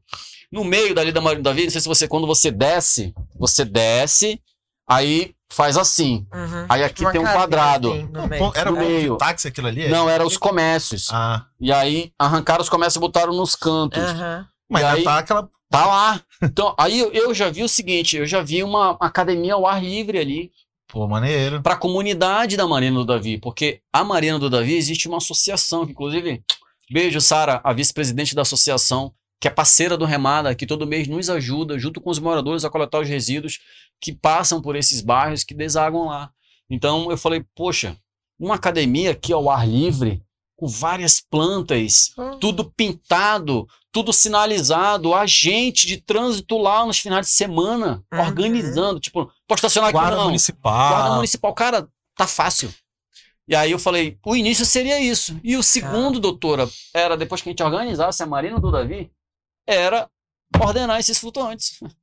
Fazer uma ordem, linhas. Se Uhum. tem 300 flutuantes aqui, a gente faz uma linha de 100. Agora eles estão assim, de né? cem. É, porque eu fico, eu fico 100. pensando, eu fico pensando quando, quando, quando eu te falo isso, é porque a gente viu o boom dos flutuantes, e aí, ao meu ver, e aí tu tá lá dentro, tu pode falar melhor ainda do que eu, que era a galera só querendo, como eu tava falando agora, porra, nossa, citar um aqui que eu nem sei se ainda tem, mas tipo, tu vê empresas que são bares aqui fora, botando lá dentro, entendeu? Porque Ah, Aqui não tá dando, tá dando aqui, mas tá dando também lá, então lá. vamos pra lá e tudo mais. E aí, quando tu chega lá, é o que que a gente tava falando, é aquele negócio um aqui, outro aqui, outro aqui, outro aqui. uma baderna. Às vezes o som do um tá entrando no outro, Uma não sei o quê. Nossa, isso, Isso me é o pior. A gente tá num flutuante, a gente tá ouvindo o outro daqui, o outro dali, o outro daqui. A gente tá, tipo, a gente não consegue ouvir uma música. A gente tá ouvindo três, quatro músicas. Aí eu fiquei pensando, É, tá, beleza, os caras estão entrando na água agora, mas não dá pra fazer igual a, a rua,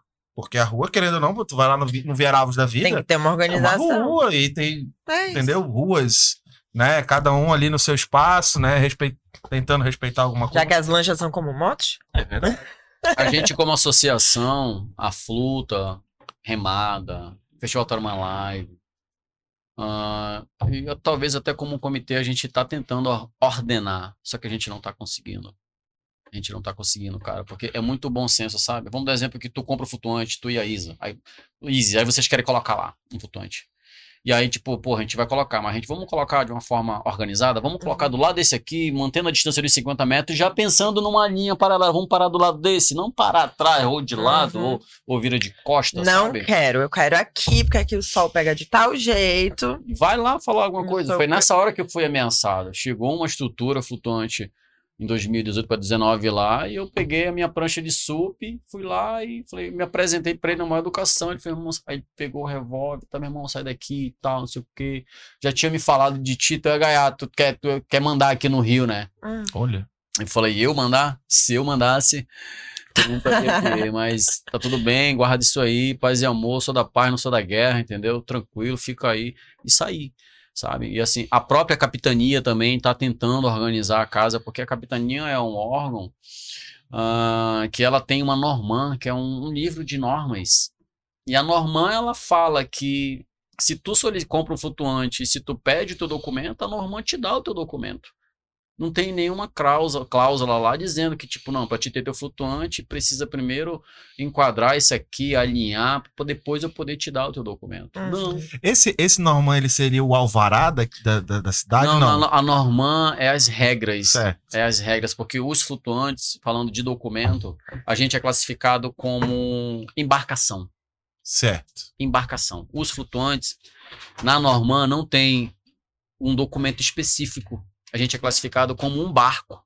certo. Só que a gente não navega, a gente fica parado. Então, tipo, se tu tem um barco e tu vai tirar o documento do barco, tu tira o nada opor. Na verdade, o nome do documento é nada tem a opor. Nada tem a opor. É o documento. E aí vale lembrar que é, é muito importante os usuários que gostam de alugar os flutuantes que deem preferência para quem tem o nada tem a opor, que é o documento da capitania. A capitania deixou, se você entra no site da capitania da Marinha Ocidental do Amazonas, lá ela identificou os flutuantes que têm um documento. Então, desses quase 1.200, porque eu estou falando 1.200, sabe, Garcia, mas na verdade de- pode ter até mais. Mas a gente acha que tem essa média de flutuante, porque é muito flutuante. E vamos dar um exemplo desses mil flutuantes, 120 tem documento. 980 não tem documento. Você entende? Então, assim, é um problema isso. Eles estão fazendo o que quiserem ali. Se o usuário faz a parte dele, tipo, tu vai alugar um flutuante ou tu vai para um bar, o que for flutuante, sabe? Ele fala assim, não, para lá, vamos, vamos primeiro saber se esse flutuante tá ok, mano. Vamos ver se tá documentado. Vamos saber se quando eu for no banheiro, para onde vai esse dejeto? Vamos saber se tem um, um esquema de coleta seletiva desses resíduos. Vamos saber se ele faz a destinação correta, a correta dos resíduos orgânicos. Qual é o comprometimento dele com esse espelho d'água? Porque a gente costuma, o usuário, assim, tipo, não tem como culpá-lo, Uhum. sabe? Porque, cara, é um entendimento que essa pessoa, se ela não entra nesse mundo, é muito difícil ela adquirir, porque ela vai, ela quer se divertir, é um direito dela se divertir. Pra gente que é leigo, como é que a gente consegue obter essas informações? Tem Amiga, algum o- site, alguma coisa? Não, eu acho que é individual. Vamos dar um exemplo aqui. Eu posso falar do meu? Com Não, certeza. Não vou falar do meu, não. Vou Não, fale, Não, não, não, seu, não, vamos falar de outro. Não, a gente tem que falar do teu, pô. Vamos fazer. Vamos... Não, não, vamos, vamos falar Tem do um seu. espaço aqui que, querendo ou não, você pode usar pra, Exatamente. pra fazer isso. Tá, vamos dar exemplo. seu jabá. Lá, lá é- o flutuante é Super Amazonas, né? Quando eu abri o nome, eu nunca quis colocar flutuante do Jajá porque eu não queria me promover. Queria promover o flutuante Super Amazonas. Eu sou graduado em marketing. Então eu falei assim, eu não curto muito essa ideia da pessoa se promover, sabe? Eu gosto de Uhum. botar o nome do negócio. Eu não. Mas não, cara, acabou que se passou oito anos, o flutuante é do Jajá, É não tem verdade. jeito. Mas o nome é Super Amazonas. Mas carinhosamente é o flutuante do Jajá, que a Uhum. galera fala. Então, assim, se você quer ir pro flutuante, pro meu flutuante, pro Super Amazonas, e se você nunca foi, se você nunca foi pro Rio Tarumansu, tenta sabatinar o dono. Uhum. Vamos lá, Jajá. Eu quero ir pro teu flutuante. Tu faz a destinação dos teus resíduos sólidos? Plástico, que eu produzo lá? Eu faço. Tu faz a destinação do metal que tu produz? Eu faço. Faz a destinação do vidro? Eu faço. Orgânico eu não tenho porque eu não tenho, não sou restaurante, eu sou um bar. Uhum. E aí muita gente me questiona, pô, já tá deixando de ganhar dinheiro. Mas eu não vim pra cá pra ganhar dinheiro, porque eu larguei a minha vida lá atrás, que tinha um salário Se muito foda. dinheiro tá no espantalho. Exatamente, não eu vim pra cá atrás de paz. A grana ela é uma consequência. Uhum. Então eu, mas tem uma resposta. Por que, que eu não vendo comida? Porque não é só vender. Porque vender por vender é muito fácil. Uhum. Eu vendo um tambaqui pra ti, tu não quer saber pra onde vai os resíduos orgânicos, e aí eu pego o teu, tua louça, eu chego lá atrás e blow na água. Uhum. E aí tu come, tu toma banho, pronto, É tá tudo bem. Então, assim, a- a- o, o usuário ele tem que, tipo, é, procurar se informar. Eu Uhum. costumo dizer, sabe, que é sabatinar o cara. Me Sim. manda uma foto da tua caixa de dejeto. Me manda uma foto do documento do teu flutuante. Eu quero saber se a tua estrutura flutuante tem documento. Tu tem alvará de funcionamento? Até por segurança também, né? Não é só Você por entende, amiga? sair bem na foto. É, é por segurança também, né? É se não tiver um alvará, pô, como é que eu sei que se acontecer alguma coisa aqui comigo, né? Vai É, ter. é por isso que eu tô falando, porque aqui, pelo menos, na- falando urbano, u- da, da- área zona urbana, Uhum. é, é muito complicado de você ter um, um estabelecimento né? Até pela quantidade de coisas, quantidade de documentos, quantidade de, de validações que você tem que ter. Por isso que eu te pergunto como é que é no- na parte de flutuantes, Uhum. porque pelo desembasteamento de, de- de gente abrindo, parece que é só chegar lá e jogar o flutuante lá e. É verdade. Nesse, Tá aí. nesse momento, você tá assim, tá assim, mas o, o, o, o, o, o negócio vai fechar.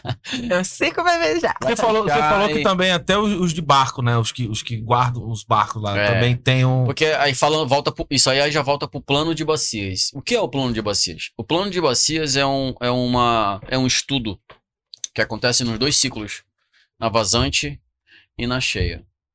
Esse estudo, ele a- identifica todos os problemas do Tarumã. Aí a gente puxa o primeiro, posto de gasolina, que são aqueles postos flutuantes. A gente puxa o segundo, empresas que estão abrindo na margem do rio. Ahn, terceiro, marinas que guardam os barcos. Quarto, flutuante. Aí, quinto, os, os, os empresários, os milionários da cidade de Manaus que tem mansões no Rio Tarumançu, Eu- praia artificial. Eu ia te perguntar qual era, qual era o impacto primeiro daqueles. Porque tem vários condomínios ali, Uhum. né?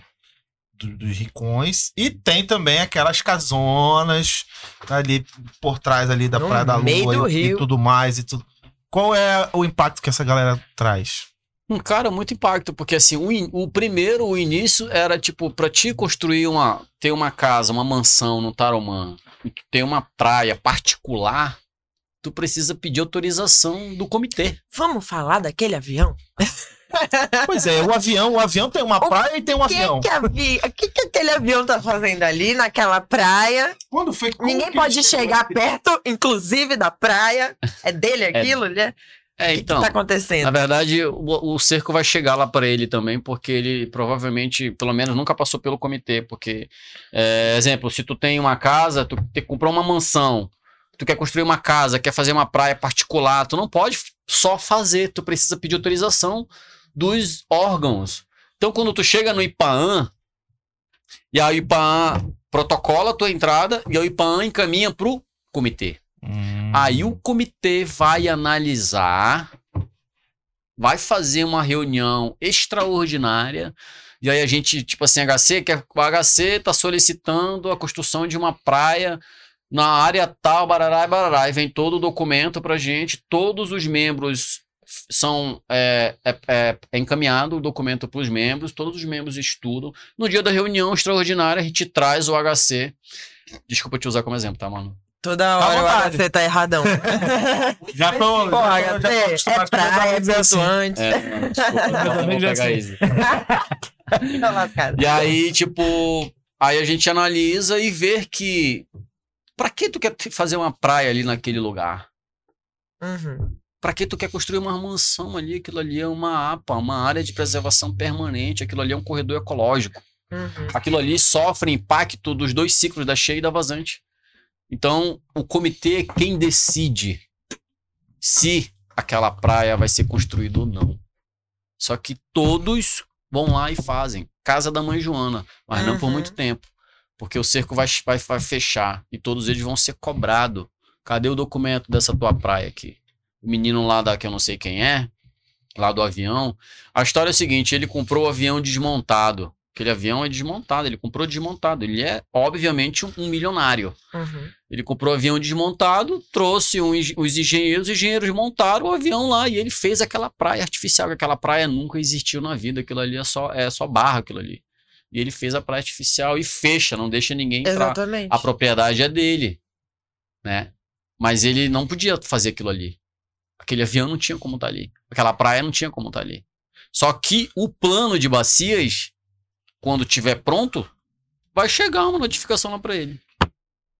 Cadê o seu documento dessa praia? Aguarde, queridinho. Tá Cadê seu chegando. documento desse avião? Por que, por que esse avião tá aí? Quem autorizou esse avião a ficar aí? Ah, foi. Eu solicitei o caminhamento do. Aí entra Ministério Público, né? Aí vamos puxar quem era o presidente do IPAAN em 2000 e sei lá quanto, que ele pediu autorização que o cara deu canetada. Que às Que vezes canetada. provavelmente ganhou uma Às grana eles pra dar canetada, canetada. sim, amiga. Às vezes eles às vezes é grana, às vezes é brother, às vezes é. Exatamente. uma coisa. Às vezes é o próprio cara. Eles usam muito da influência. A gente tá com um caso, inclusive, que é até. Ele é. O cara solicitou a construção da praia. A gente tá com um caso lá no comitê. A gente vai fazer uma reunião extraordinária semana que vem para discutir esse assunto que ele tá solicitando a construção de uma praia lá. E aí, por incrível que pareça, ele é amigo, ele é compadre de um amigo meu, o Léo Mene.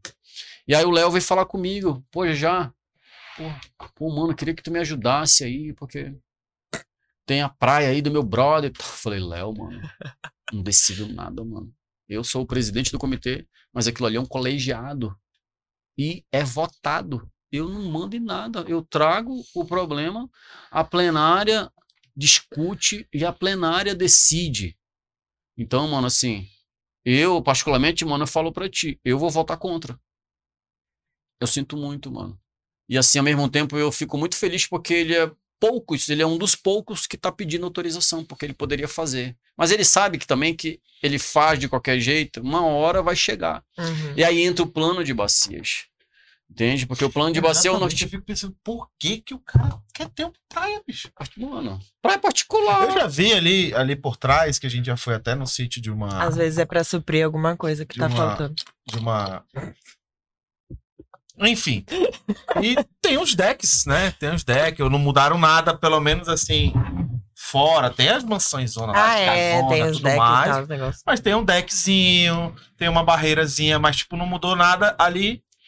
Externo, né? é, do do, do não, é, não, não fizeram uma praia, né? A, É, não é- a areia não entra e tu vai, que bonitinho, assim. Mas mesmo assim eu fico pensando, cara, a água deve vir daqui. E o resto deve ir pra onde? É, é uma coisa que eu penso muito também. Que eu fico pensando, pra onde é que vai parar dessa escada? Porque não tem. Cara, assim, Tem águas do Amazonas aqui, pô. o IPAN, Tá ligado? quando Se aqui já é uma merda, imagina lá. os condomínios, quando eles querem construir um condomínio, um que for, eles, o engenheiro precisa desenhar um projeto ah, e dentro desse projeto tem que ter ali um projeto de destinação dos resíduos, né? Dejetos orgânicos, estamos falando assim de dejeto. E aí existe o, o, o projeto da destinação e tratamento dos dejetos, que todos os condomínios são obrigados a ter. Uhum, Porque afinal de contas, tá todo mundo cagando e mijando, esse negócio é pra onde? Precisa ir pra uma Exatamente. estação uhum. né? Só que, tipo, as estações de condomínios que estão perto de qualquer espelho da água tem um ladrão. Que a gente usa essa expressão que é um ladrão. Porque o certo é você tratar tudo e não ter ladrão. E se tiver algum dejeto ali de rejeito, vem uma empresa, suga esse dejeto e essa Sim. empresa vai fazer a destinação desse dejeto. Ou seja, se tá, tá caindo merda do Rico de qualquer jeito. Provavelmente. Provavelmente, entende? Ali na Ponta Negra a gente vê, não vê? Tem um, um negócio ali na praia que, que deságua ali no rio. Eu, eu já vi muito, eu não entro naquela água nem a pau. Pois é, amiga, pois eu vou te dar uma notícia boa. Ai, meu Deus. Não é boa. É, o a Ponta Negra é o melhor lugar pra tomar banho. Sério? Sabe por quê? Porque é o Rio. Negro. E aquela, aquela saída de esgoto ali não é dos condomínios. Aquela saída de esgoto é da água daquela do- das entradas do, da rua. Hum. Escoamento, né? Escoamento. Ah, Quando chove, Então tá sim. precisa escoar. Sim. Aí ela entra por ali e a água da chuva deságua lá embaixo. Ah, tá. Que iria O cair único ali de qualquer jeito. Ele o- só. é, o dá uma único ajudada. problema da não é os condomínios. Ai, É bom. aquela areia podre que botaram ali. olha.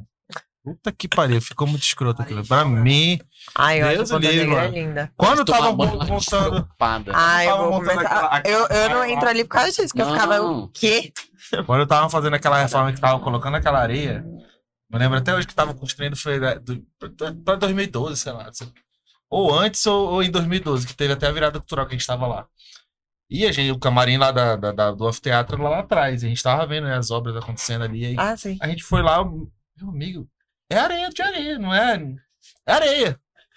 Saca? É muito Areia de escroto dali. construção? É, A Praia da Ponta Negra, ela, ela seria melhor, falando de responsabilidade compartilhada, se o usuário fizesse a parte dele, cara. Vou te falar. Ali é. A galera vai lá e toca o terror, É verdade. entende? É, porque é a diversão que, que É. o pobre tem também, né? O pobre tem menos consciência porque não tem instrução e vem todo É. a parada É, social um, é e um problema, mais. é um problema, entende? Agora, ano, ano Não. A gente Foi, tem uma não condiçãozinha de, de, de ir pra um lugar mais distante, de, É, né? A galera Sim. que não tem, pega o busão para ali. Mas isso aí, aí É. entra governo e prefeitura, Exatamente. né? é isso mesmo. Entendeu? Se a, ma- se a Secretaria de Limpeza tem os agentes ambientais, que são os garis, Sim. e tem o pelotão ambiental, então, dia de domingo, tem que ter pessoas com roupas específicas. Vai botar uma menina de Hum. calça, camisa manga longa lá, né? Se for manga longa, tem que ser aquelas que protege do sol. E aí ela tem aquele trabalho de conversar com o É, usuário. é. E aí, cara, porque na verdade é o seguinte, se tu fazer uma analogia, é o seguinte, tu tá na rua, tu gerou um resíduo, essa garrafa.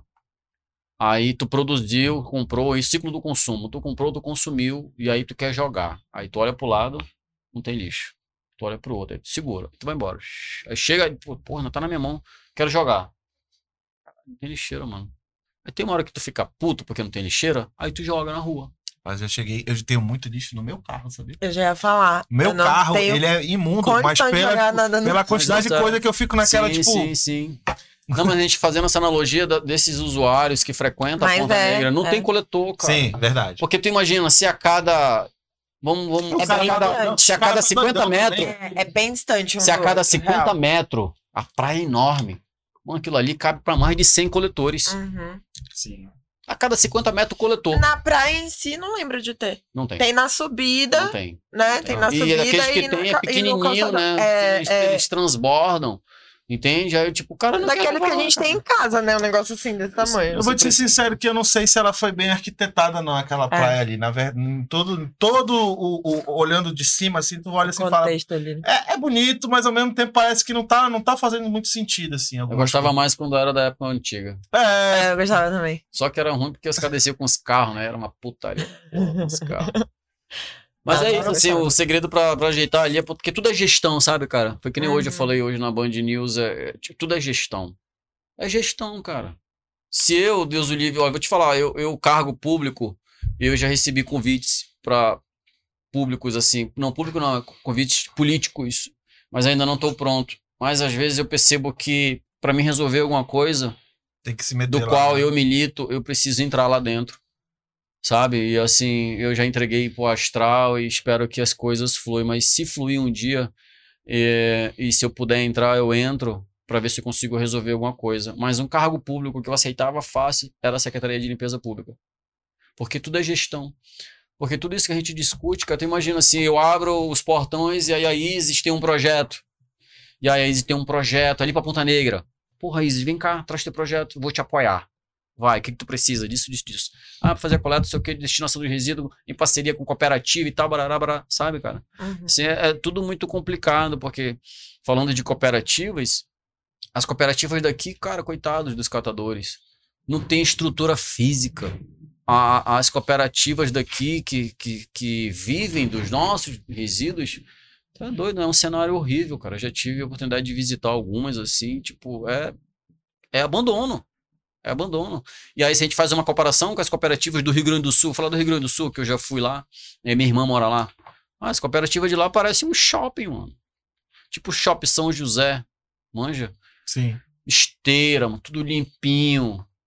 Triturador. Condição de trabalho, né? um- Uma, sim, amiga, um tanque para lavar os resíduos. Porque se tu me fizer uma pergunta assim, tu não me fez, mas vamos dizer que tu me fez essa pergunta. A imprensa adora me perguntar para onde que eu mando os resíduos que eu coleto. Sim. Eles adoram perguntar. E esses resíduos vão para onde? Se esse resíduo fosse. Se ele, primeiro que ele é poluído. E aí, falando de estrutura de cooperativa, as cooperativas não têm estrutura física de receber um resíduo poluído. Não tem. Tá poluído. E não- tu é o comprador. Você lascou. Sempre Não, é o empresário. Agora eu, eu botei ele como empresário. Agora, agora que eu tô ganhando dinheiro, deixa eu brilhar um pouco. Tu compra o plástico coletado pelas cooperativas para poder fazer a reversa dele, pra esse negócio virar plástico novamente. Só que tu só compra resíduo limpo. Tu não compra poluído. Então, as cooperativas, eu não, po- eu não consigo coletar os resíduos da- das nossas ações do Remada e mandar para a cooperativa. Porque a cooperativa não tem estrutura física para receber esse resíduo poluído. Então, para onde eu mando esse resíduo? Para o aterro sanitário. E a gente está falando de um resíduo, cara. Aqui, ó, estudos dizem que isso aqui demora 400 anos para se decompor. Depende do armazenamento. Que facilmente poderia voltar a ser matéria-prima. Vai pro. Vai pro aterro. E aí, me conta. Uhum. Meu irmão, todo mundo morre, os, os dinossauros voltam e tá lá intacto isso aqui. Isso aqui é indeterminável, isso aqui não acaba, latinha. Não acaba. Mas é como é alumínio, é um dos resíduos campeões em vendas, né? Então, assim, normalmente, se tu, você joga um plástico e uma lata no chão, o catador de rua, ele junta só a lata. É verdade. Ele não junta o plástico. Sabe por quê? Porque ele vai fazer o que com o plástico? Uhum. Mas se, se as cooperativas tivessem estrutura e muitas cooperativas espalhadas, ou, ou algum programa ou projeto que empoderasse esses catadores de rua, moradores de rua, tipo assim, pô, cara, coleta essa garrafa plástica porque eu tenho onde vender essa garrafa plástica. Não. Não tem. Uhum. Tipo, Armando. Armando não, Caldeira. Eu vou falar de um bar que eu amo. Eu amo o centro. Eu amo Caldeira. Ahn, conheço Carbajal. Carbajal, abraço. E lá no Armando, lá no Caldeira, se tu observar, o próprio garçom, cara, que eu até. O, até- a gente até ficou de fazer um projeto lá de conscientização. Primeiro tem que começar com os garçons, porque o garçom, quando ele vai limpar a mesa, ele faz assim, ó. A garrafa retornável, Aí ele pega do isopor, ele pega, leva, aí o plástico ele faz isso. Pô no chão. A lata também, pô, e joga na rua. Mas o copo e o, e o vasilhame ele leva lá pra dentro. Aí eu, cara, eu enlouqueço quando eu vejo isso, ó, bicho. Joga lixo na minha frente, não é? Eu tento ser, tento ser, eu tento ser um pouco. E aí, eu- uma vez eu chamei o Cavajal, falei, Cavajal, cara, que arrumação é essa, bicho? Porra, teus garçons estão jogando o lixo na cara do cliente no chão, cara. Ele, não, mas os catadores vêm junto. Eu falei, não, cara, mas ele só junta a lata, ele não junta o plástico. E aí, logo na Nossa, esquina eu do, do caldeira, odeio ele tem... Esse tipo de justificativa. É, o não. catador vem junto, o gari vem junta. Aí Tem ele tá uma- sendo pago pra isso. Aí tu fica. Exatamente, é, amiga. Tem uma saída de esgoto bem na esquina do caldeiro aqui, aberta. Eu falei, pô, Cabajal, Vai se tu lá. compra uma grade, cara, tu bota uma grade ali, sabe? Esse resíduo não entra aí, cara. Mas tu tem que organizar. Vamos lá, vamos fazer alguma coisa com esses garçons. Eu venho aqui de graça, não te cobro nada, mano. Eu faço um treinamento com esses garçons para eles não destinarem esse resíduo dessa forma, Cabajal. Tu pode ter uns coletores aí dentro, tu pode ter parceria com as cooperativas. As cooperativas vêm aqui, mano, no teu bar. E tu vai atrair outro tipo de cliente, mano. Tu vai atrair o cliente ativista que se preocupa. É. Entende? Porque o Caldeiro é centro, né? Ele atende todo o público, do fudido ao milionário. Entendeu? Do caba que fica juntando é, dinheiro lá no, no sinal e depois ele sobe pra tomar uma lá pra ouvir um som. É verdade. Né? É todo tipo de público ali, cara. Mas é tipo, o público ativista, cara, a gente é fiel. E a É. gente sempre procura lugares que respeitam esses, esses ciclos. Uhum, Tu entende? A gente respeita, tipo, a gente compra coisas que são sustentáveis. uhum. Eu tô com meu sapato aqui, meu sapato é todo sustentável. Vou fazer propaganda dele aqui. Isso aqui, ó, é vários tipos de borrachas trituradas que viraram solado, pegado em cooperativa. Isso aqui é juta. É a nossa juta. E isso aqui, que se chama cabedal, é feito de plástico, garrafa plástica e algodão. Nossa. Entendeu? E aí é um tênis costurado à mão, todo sustentável. Você entende? Top. A gente que vive nesse mundo, a gente dá maior valor pra isso aqui, cara.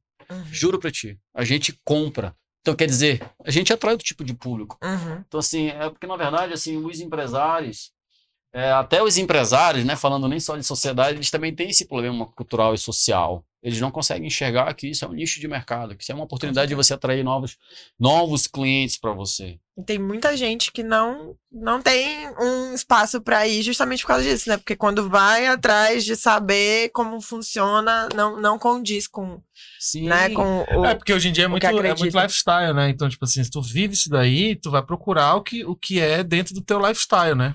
Entendeu? Então, se- Dou preferência, cara. Eu te confesso, eu tenho uns amigos muito radicais. Tipo assim, ah, eu não vou nesse lugar não, porque esse cara, ele é um cuzão, ele suja tudo, ele não tá nem aí, ele joga, ele mistura todos os resíduos. Você termina o dia dele, tu vai olhar o lixo dele lá, tá tipo orgânico misturado com plástico, misturado com metal, com vidro. Porra, Não fode. Separa o resíduo, meu irmão. Então, assim, tem a galera que é radical, a galera se preocupa. Cara, a gente é meio doido. Eu vou te mostrar uma parada aqui, mostrar pra você. Na verdade, isso aqui é mostrar pra todo mundo. É, eu ando com meu copo. Eu já ia falar. Eu ando com a minha garrafa retornável. Sabe? Ah, eu ando com um kit, cara. Eu sou meio doido. Eu ando com um kit, ó. Se liga. Vou mostrar aqui pra todo mundo. Eu não tenho cabelo na cabeça, mas eu tenho um cabelo na barba. Pentinho de madeira. Se liga. Pega aí pra te ver. Ó. É bonito, velho. Ó a colher de madeira. Colher retornável, colher de madeira. Adoro açaí, mano, frozen. Sacou? Então eu vou nos açaí por aí, eu chego com meu copo, boto açaí, mano. Eu já fui num açaí que o cara não queria servir, porque Você anda com hashi na bolsa. eu ando com. Muito bom. Eu adoro Canudo. com hashi. Canudo e a minha escovinha de madeira. Perfeito. Sacou? É um kit, é um kit, mano, um kit Salvador isso aqui, mano. Tipo, ó, dá pra comer alguma coisa, a gente vai lá, Qualquer come lugar. com hashi, porque isso aqui é de madeira, dos sushi. Se tu analisar quando tu pede sushi, sempre vem uns dois, três. Uhum. Pega um que tá no saquinho e bota na bolsa. Sacou? Tipo, vou a algum lugar, pô, não, não tô com a minha colher aqui, mano. É um teste pra que a galera que tem dificuldade de comer com é, leva pra casa, fica treinando em casa. entendeu? Mas esse aqui é o nosso kit. A gente anda com esse kit por aí, cara, sabe? A gente não. Porque, na verdade, foi aquilo que eu falei lá atrás. A chave de todo esse problema é a consumação, é você produzir.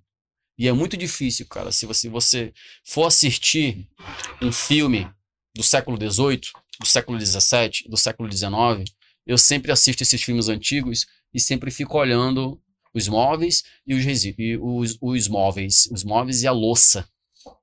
Cara, não tinha nada de plástico, pô. Era, o copo era de ou de vidro, ou de prata, ou de barro. Sim. Entendeu? Na verdade, o de vidro veio depois, De aqui pro século barro, XIX, né? né? Barro. Era barro e prata. Né? Cobre, essas coisas. E aí o plástico veio para revolucionar, cara. Revolucionou mesmo. Mas ninguém imaginava o impacto negativo que isso ia causar. Uhum. Você entende? Então, assim, teve um cara. Isso reflete, isso reflete muito na, na questão que a gente estava falando mais cedo sobre por que os preços são tão altos das, das coisas artesanais ou das coisas sustentáveis, né? Eu acho que pela eu imagino, pode falar melhor do que eu, que seja pela dificuldade de você trabalhar com isso porque você tem todo, né, Um trabalho. um trabalho Uhum. antes para aquilo ser, para aquilo voltar como, como um produto. Sim, Né? na verdade é é um estudo que é feito, né? Precisa passar por pesquisadores, biólogos e tal. E aí depois é a parte mais difícil, que é a demanda. Então quer dizer, um cara vai produzir um copo desse aqui. E aí ele produz o copo, aí ele tem a opção de produzir 5 mil copos. Aí o valor é X. Mais mil copos, o valor é Y. Só que ele não tem demanda para 5 mil. É. Ele tem demanda para mil e olhe lá. Então, ele, ele manda fazer pouco, que o custo vai aumentar e, consequentemente, isso é repassado. Entendeu? E, normalmente, todas as coisas sustentáveis são mais caras. Sabe? Até um restaurante, tipo, tem um restaurante, vou fazer propaganda deles aqui, que eu adoro esse lugar, Casa da Pamonha, lá no centro. Lá é um restaurante vegano, vegetariano. Tava lá ontem, né? Hoje. Hoje. Aí eu vi teus stories, fiquei, pô, Sim, amiga. queria. Eu, eu não como carne, sabe? Uma opção mesmo. Não como carne vermelha.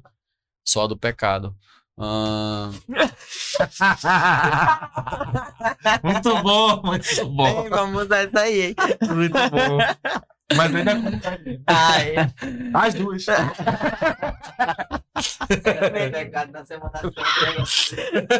é até pecado, velho. Pois Muito é, tipo, lá, se tu for lá na casa da pamonha, a comida lá é maravilhosamente maravilhosa, mas é mais caro. Hum. Por quê? Porque não tem tanta demanda. E a produção, a mão de, a matéria-prima, ela é mais barata da comida vegetariana, né? Só que não tem demanda. E aí ele faz um, um cardápio enorme, que é para 100 pessoas e come só 20. Tu entende? E aí isso tem que ser repassado, cara, infelizmente. né? Então, assim, normalmente essas comidas, essas coisas, elas são mais caras por causa de demanda, assim. E a gente acredita que sim, que a gente acredita que vai ter sim um mundo mais sustentável, as pessoas com mais consciência, né? Porque é muito individual essa situação de você parar de comer carne. Eu parei de comer carne em 2018, quando eu comecei a adentrar nesse mundo ambiental. Porque eu, eu me cobrei sozinho. Eu falei, porra, como é que eu vou estar tá comendo? Eu tô comendo carne pra caralho, adorava picanha lá no futão de fazer direto, mano. Tipo assim, já já eu tô indo no futão de montar um quilo de picanha, mano. Sacou? Mas depois eu me deparei com uma série de situações. Como é que eu tô defendendo o meio ambiente e tô comendo carne? Porque a, a, o boi, ele vem, o cara precisa derrubar. Isso que eu não entendo muito bem essa conta, porque se eu criasse boi, eu ia criar debaixo de árvore, porque o coitado depois ele vai atrás de uma árvore para ficar na sombra, né? E eu acho que dá pra ter um pasto com árvores, né, Sim. mano? Esse cara derrubou todas as árvores, mano, sabe? Por causa do, do gado. E aí, assim, porra, é um ser massa, né? Os, os gados, os boi da Índia que, que se dão bem, né? no meio da rua, ninguém mata, é um ser iluminado lá. E aí, tipo, eu me deparei com isso, eu falei, cara, eu vou parar de comer carne. E, tipo, achei que ia ser difícil, achei que ia sofrer mais, sabe? Mas não foi, não. E aí depois fui me enquadrando mais nesse mundo, né? E aí é um mundo sem volta, como a gente costuma dizer, sabe, cara? É um mundo sem volta, porque a gente se envolve muito. Uma coisa vai puxando a outra, alimentação, ou é ou não é. consumo, é. roupa. Não adianta eu vir aqui pagar de bonitão pra ti, falar pra todo mundo, não sei o quê, eu junto lixo, não sei o quê, não sei o quê. Se em casa eu não faço a minha parte. Se eu tô continuando produzindo essas coisas, sabe, cara? Eu não consigo, mano, vou te falar, produzir. Porque eu junto resíduo alheio. Como é que eu vou continuar produzindo? Em casa, eu não produzo. Uhum. Na época da pandemia, agora, todo mundo ficou ilhado em casa, certo? E a gente fez uma campanha com a Rede Amazônica, que é, é o programa, programa, o projeto Consciência Limpa, né? Que é, é. Como é que era, meu Deus do céu? Boas práticas. Dentro de casa. Aí uma amiga minha da igreja do Daime me ligou, já já, cara, eu tô aqui. Eu, eu, aí o, o, sistema de transporte de, de coleta domiciliar parou também, né? E aí todo mundo se deparou com seus resíduos dentro de casa. Então, quer dizer, essa hora a pessoa conseguiu enxergar o quanto que ela produz de resíduo. Aí a Bruna me ligou já já. Ô, mano, o que que eu faço? Tô com dois sacos aqui enormes de lixo, cara. E aí não tem coletor. Me ajuda. Eu falei, mano, não, eu não. Eu junto o lixo aí. Eu junto o lixo ali, mas eu não tenho. Não é mas assim, eu vou te não. dar o papo. Olha, Bruno, eu vou te dar o papo. Isso aí é o seguinte, é tu tem que sentar e refletir. Tu com teu marido e teus filhos. Isso aí se chama produção. Uhum. Sabe por que esse horror de saco de resíduos aí? É porque tu tá produzindo muito. Abre esses sacos, separa esses resíduos e vê qual o vilão aí. Vê qual que tu produz mais. Garrafa plástica. Sabe, cara? Aí entra esse, entrou esse. lá de casa no saco de pet assim que eu falava, gente. Aí entra esse, essa, essa, essa opção de boas práticas dentro de casa. A gente fez essa campanha junto com a Rede Amazônica, é boas práticas dentro de casa. Uhum. Você consegue, dentro de casa, diminuir o uso, cara. Vamos dar exemplo. Eu não tomo mais refrigerante. Se eu tomasse, eu só tomaria retornável. Quando eu tomava, eu só tomava de vidro, mano. Eu era gaiata. Eu não gostava muito não do de plástico, eu achava mó palha. Mas o de vidro é top. Pô, eu não sei qual é a, a, a, a, a relação que tem, mas o de vidro é sempre mais gostoso. sabor, É, mano. É que nem a cerveja. A cerveja na garrafa é top, a cerveja na lata é miada. É, é verdade. Entendeu? Tipo, falando de Verdade. Heineken, Heineken na lata, no, vidro é, mano, maravilhosa. Toma da lata, é miada. É verdade. Entendeu? Do chopp também muda. Então, assim, se você toma refrigerante, dá preferência pro retornável. Vamos lá, boas práticas. Uhum. Aí você já consegue diminuir muito. Se você come pão, é difícil comer pão. Mas se eu comesse pão, mano, eu não como quase não, eu sou quase uma tartaruga. mas quando eu como pão, se eu for comer pão, eu vou dar preferência para as panificadoras que entregam pão na sacola de papel. Pô. Tá ligado? Uhum. Mas é, é confuso, né? Porque, por exemplo, o de- desenho do pão, hoje de manhã eu fui comprar pão. Aí chegou lá, a pessoa me Uma deu. sacola a, dentro de outra sacola. A, a, a, a moça lá, eu falei, quantos pães, senhor? Tantos. Aí ela bota dentro dessa Papel? sacola de papel. Pluf. Botão de Mas papel ela top. bota tá dentro da- legal. Aí eu caixa. A É. mulher do caixa bota numa sacola de plástico. É isso. Mas aí entra sacola. tu. É.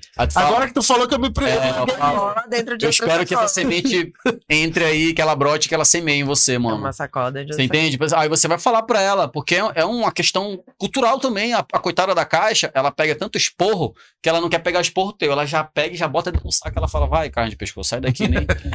entende? Mas você É. fala pra ela assim, amiga, não precisa da sacola porque ela já, o pão já, Uhum. tá, já tá guardado. Eu vou levar É. aqui mesmo. Né? Aí entra outra parte. Ah, sabão. Vamos lá. O sabão hoje, todo mundo usa o sabão, detergente, o, o líquido, né? Uhum. Que vem no plástico. Mas antigamente era qual? Em barra. Sim. E aí tu usa um barra. Não usa o, o, o, o líquido. Tu entende? Então, assim, aí você vai fazer as compras. Leva a bag retornável. Uhum. Se não leva, caixa. leva na mão. Se não leva na mão, abre a camisa. Pô, Mano, tá aí, uma, aqui, tá aí uma parada que eu peco muito, porque a gente tem umas lá em casa e sempre que eu vou. A gente vai. A cabeça gente não, não né? acaba marcando aquele dia de, tipo assim, amanhã é o dia Ela tem que ficar na mala do carro. Vou te Eu já ia favor. falar isso. Mala do carro. Bota lá que a minha fica na mala do carro. As últimas vezes que eu fui, eu fiquei, gente, eu tenho três em casa. Eu fico naquela, tipo, eu nenhuma. comprei, tá tudo lá parado, e porque aquele dia que. E a a gente gente não marca, paga né? pela ben... Quando for- bendita da sacola, né? Esquecer, exatamente. Vai atrás de uma caixa, pô. Caixa é bom. Pega a caixa. Ah, é verdade também. Caixa é Ou bom. então, mano, porque eu sou muito radical. Mano, eu sou muito radical. eu esqueço. Acontece que eu esqueço também. Um mercadinho lá perto de casa, as meninas lá, todas as caixas sabem que eu não gosto de plástico. Todas. E elas nem perdem tempo botando minhas coisas no plástico. Aí eu abro a camisa assim, ó. Eu falo, quero, não quero a via do comprovante do cartão, eu quero só a nota. Porque eu controlo, né, minha despesa. Aí ela, pá, bota aqui, eu saio, que nem um doido. Ou eu pego a cestinha dela, vou até a mala carro. do meu carro, boto tudo e devolvo a cesta. É um Pode crer. rolê? É. É um trabalho a mais? É. Mas essas boas práticas causam um impacto muito Pequenas, foda, né? Exatamente. É, começa com as pequenas, né? É. São as É pequenas. e aí a Bruna, que tava em casa produzindo, ela falou, cara, já já, depois de uma semana, ela, pô, já diminuiu meus resíduos. Eu falei, é, amiga, tem que começar. Tipo, vai pedir um delivery, né? Vai, tipo, vai tomar um açaí, mano, anda com o teu copo. Sacou? Vai pedir um delivery.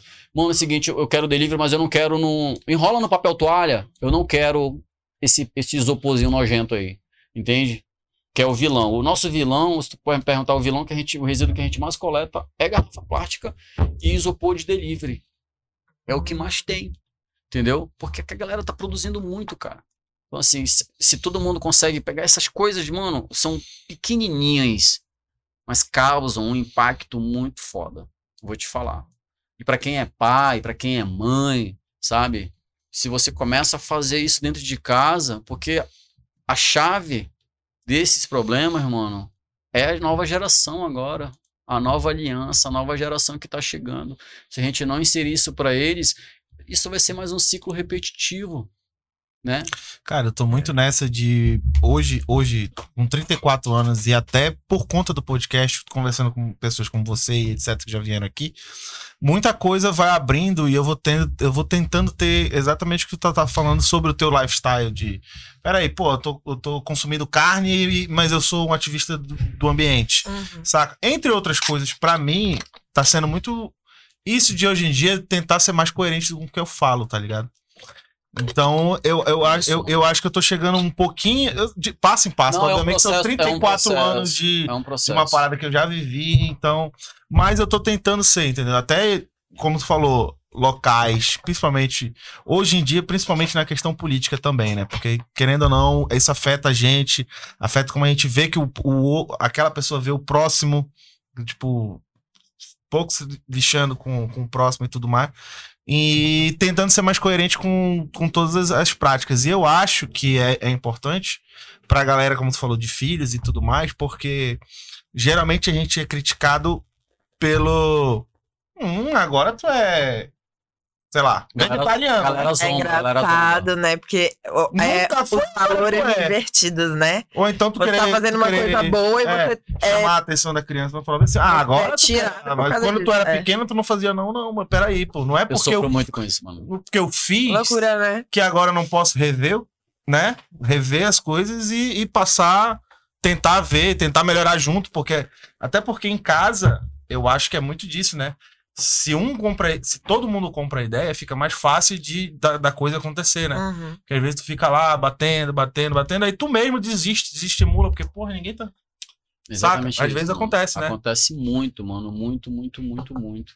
É, aquilo que eu falei pra ti no início lá, tipo, quando tu me perguntou se esses seis anos causou algum impacto, remada. Causa, mano. Causa principalmente que as pessoas que vão participar. a gente- Eu sempre pergunto, eu, eu tenho um- uns 5, 10 minutos de conversa antes da ação começar. E aí eu sempre pergunto quem tá vindo a primeira vez. Aí, pá, levanta a mão uma galera. Pô, fico muito feliz, ó.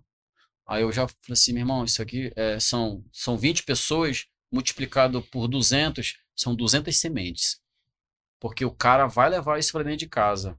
Esse papo que a gente tá tendo aqui, você, você em casa vai começar a se cobrar sozinho. Tu vai lembrar de mim, mano. Vai lembrar de mim várias vezes. A gente faz. Entendeu? É. Porque, tipo assim, porra, fui no supermercado. Putz, porra, bati um papo com aquele maluco lá.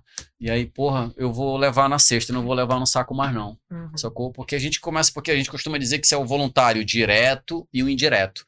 O direto é o cara que vai meter a mão na massa lá comigo, juntar lixo alheio.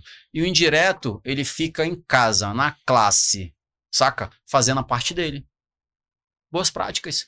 Ele faz a Uhum. parte na casa dele, causando Que já ajuda muito, né? pra caralho, porque eu Se sou essa galera daqui, né, por exemplo, que a gente tá falando, não Sim. jogasse o lixo. Imagina mil famílias fazendo um pouquinho. E É. a- já viram. É por isso que ela Montante. multiplica. Porque Aham. essa pessoa que vai, ela vai, ela chega lá, ela vê aquele horror de resíduo, mano. Depois vai lá cutucar a página do- dos projetos pra te Imagino ver. que tem a gente que sai de porrada de lá resíduo. depressivo, né? Tipo assim. Não, e principalmente as pessoas Caralho. que moram nos bairros do qual ele faz o trajeto. Porque eu sempre falo lá. Eu falo lá. Esse garapé tem um percurso de 7 quilômetros e ele corta bairro X, bairro Y. Alguém mora nesse bairro, sempre tem um, dois, mano, que mora. Fala, olha, tu depois você vai pra casa e vai refletir porque tu, de repente, tu vai hoje coletar um resíduo que tu jogou ano retrasado na rua. Esse resíduo ainda tá aí. E tu Uhum. vai encontrar o teu resíduo. Então, às vezes, quando vai à imprensa, sempre a imprensa quer. Fala, falei, pô, não fala comigo, não. Vai falar com um voluntário que nunca veio. Porque é, é dele que é, é interessante. Porque eu já sei tudo, eu já sei tudo, amiga. Eu falo Uhum. pra menina. Não, mas precisa falar com você, não, mas é importante falar com os voluntários novos. Porque eles vão falar pra ti o impacto que eles estão tendo com tudo isso. E que eles vão levar isso pra casa, e que eles vão refletir dentro de casa. E essa semente ela vai brotar. Porque, por exemplo, se vai um voluntário que mora numa família, que mora numa casa, que tem 10 pessoas, mano, Tu dá uma. Sobe um pouquinho só. Isso. que tem 10 pessoas, sacou? São 10 sementes, mano. E aí o cara vai chegar em casa e vai falar aquilo que tu falou. Ah, foi pro remada, agora quer ser um, um ativista. Quer agora quer salvar o mundo. Aí Quero. você tem que, Quero. é, aí você tem que insistir persistir. Gente, vamos lá. Então, beleza, vocês vão. Pô, vamos ah, compra coca pro almoço. Aprontou o bife, aprontou o feijão, não sei o que, não sei o que, compra coca. Aí, não, pra lá, eu vou comprar retornável. Não, eu não vou, não, é fulano que vai, não, não vou comprar, não, não, não, eu vou. Eu vou comprar retornável. Aí não tem garrafa retornável. Aí tu vai lá na taberna, pô, amigo, é o seguinte, me dá uma coca retornável, eu já trago a, a garrafa aqui, eu tomo, termino de trazer, eu me comprometo a trazer aqui. Então, assim, você tem que puxar a sardinha e fazer um trabalho coletivo dentro de casa, com seus irmãos, com seus pais.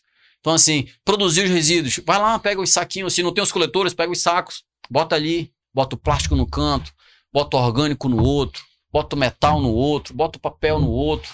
E aí, se você faz compras em supermercados, que todo mundo faz, e se não faz, tem outros meios que a gente vai chegar lá. Mas, exemplo, os, cara, os supermercados aderiram à coleta seletiva. Se fazer, for analisar nos supermercados grandes, sempre tem um ponto de coleta seletiva lá. Sim. Uhum. Então, vamos dar exemplo que tu começa a separar teu resíduo em casa, HC, tu também existe. E aí tu vai lá, taca tua mala até a tampa de plástico num saco, metal no outro, saca? Orgânico no outro, metal no outro. E aí tu chega lá, mano, tu. Ó, plástico no plástico, metal, metal. Mano, é uma sensação muito boa, saca? E esses supermercados, eles estão alinhados com as cooperativas. As cooperativas passam, pegam esse resíduo, e esse resíduo entra no ciclo. Ele entra no ciclo né, reciclável. tá? Esse resíduo vai virar resíduo novamente. Tu tá fazendo a tua parte. Né? E aí se não. Ah, porque. Ah, porque. Por que, que eu vou separar o resíduo? É o que todo mundo fala. E aí, na hora que o cara vem juntar meu lixo aqui na porta de casa, é o cara que não consegue levar o resíduo, não tem carro. E não consegue destinar o resíduo dele na, na- nos PEVs, que são os pontos de coleta que tem na cidade, que são poucos, mas tem. Uhum. Ah, e os PEVs do supermercado. Aí o, cara, o, o agente, o gari, vem, joga meu lixo no caminhão e mistura tudo. E pra que, que eu vou separar? Aí eu falo, meu irmão, separa. Porque lá no aterro, no lixão, existe os catadores que vivem, sobrevivem dos nossos resíduos. E eles são muito sagazes, mano. Eles, eles abrem todos os resíduos, todos os sacos. Só que eles, primeiro eles vão no peso. Aí ele pega um saco, levanta, tá pesado, é orgânico. Aí ele não abre. Aí ele vai num saco, tá leve, aí ele abre. E abre, aí tem metal, tem plástico, tem alguma coisa. Ele pega, opa, ele já, já pegou aquele resíduo e já vai virar um, vai para outro tipo de cadeia, Uhum. né? Então assim, eu digo que vale a pena sim você separar os resíduos dentro de casa, porque dentro do aterro sanitário existem as cooperativas e os catadores que estão lá resgatando os nossos resíduos, sabe? Mas o certo mesmo, é, putz, é muito chato, eu eu não quero, é muito trabalho isso, então vai pro principal. Para de produzir, que é o mais difícil, sabe?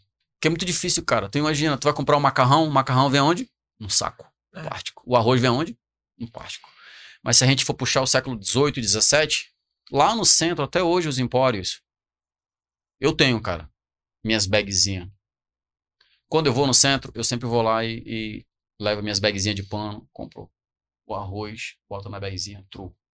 A farinha, tru. O feijão, tru. As bagzinhas de pano, sabe? Mas é muito difícil, é difícil até pra mim, que vivo no meio, no- nesse mundo. Imagina pra uma pessoa que não tem essa pegada Uhum. sabe? Porque quando tu vai dar fé, tu vai fazer uma comparação das tuas compras pra casa, quando tu abre, tu fala assim, caralho, quanto plástico, mano, puta que pariu. É verdade. Porque a gente tá rodeado do plástico, cara. Então é muito desafiador tudo isso, sabe? Seria uma ação conjunta. Pega na minha mão que eu pego na tua. Uhum. Os supermercados aderirem, é, dar a opção de vender ah, os, os produtos a granel. Uhum. Por que não, né? Por que não? Por que não um Carrefour não pode ter um cantinho, um empóriozinho lá com, com feijão num sacão daqueles grandes, com arroz, com a farinha, sabe? Dá essa opção. E pra gente não é problema, porque isso é super regional, isso é coisa nossa, muito, né? E querendo ou não, tem, uma, tem uma boa parte desses arroz e desse feijão que é ensacado aqui mesmo. A maioria, se tu for olhar ali atrás, Quando que eu não trabalhava, rótulo, ele tá Quando lá. eu trabalhava no. Eu trabalhei no Big Amigão. Eu era, eu era, eu era responsável pela produção de açúcar, arro, é, açúcar e feijão. Olha aí, ó. E tava lá todo dia sacando. Olha aí, ó. O vem de fora, né? Vinha de fora. Num sacão, né? um sacão. de né? 40. Isso. Jogava dentro da máquina, ela ia. Um quilo, um quilo, um quilo, um quilo, um quilo. E embora. Mas é porque esse processo ele veio pra, pra melhorar. Uhum. Mas, for fazer analogia, lá atrás ele não existia. Era Exato. tudo a granel. A impressão que dá é que a gente evoluiu tanto, tanto, tanto que agora a gente vai ter que voltar um pouquinho ao que era lá atrás, né? Alguns costumes, algumas coisas que fazia lá atrás É, pra cara, poder recuperar todo Pensa, todo, todo é- o mal que foi feito. É Sim, pensando a amigo. longo prazo, né? Porque, querendo ou não, hoje em dia é muito discutido o aquecimento glo- global e todos os impactos que o humano causou no- no- na Terra, Uhum. né? Então, acho que dessas paradas que tá falando é mais isso, É né? isso. A gente vai ter que voltar uns passos para entender o que, que a gente pode melhorar para que a gente tenha mais tempo de terra, de- talvez, de né? mundo, né? No caso. A gente tem um, um- um- São as ODS. São os 12 é, objetivos, né? Que Ah, tem. voltou cheiroso, não voltou? que tá-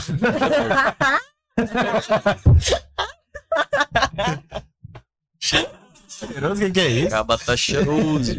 Alguém tomou um banho. Essa- esse- esses objetivos, eles têm como meta a- até 2030 é, a conclusão tipo de, de 12 objetivos, né? É a famosa ODS, né?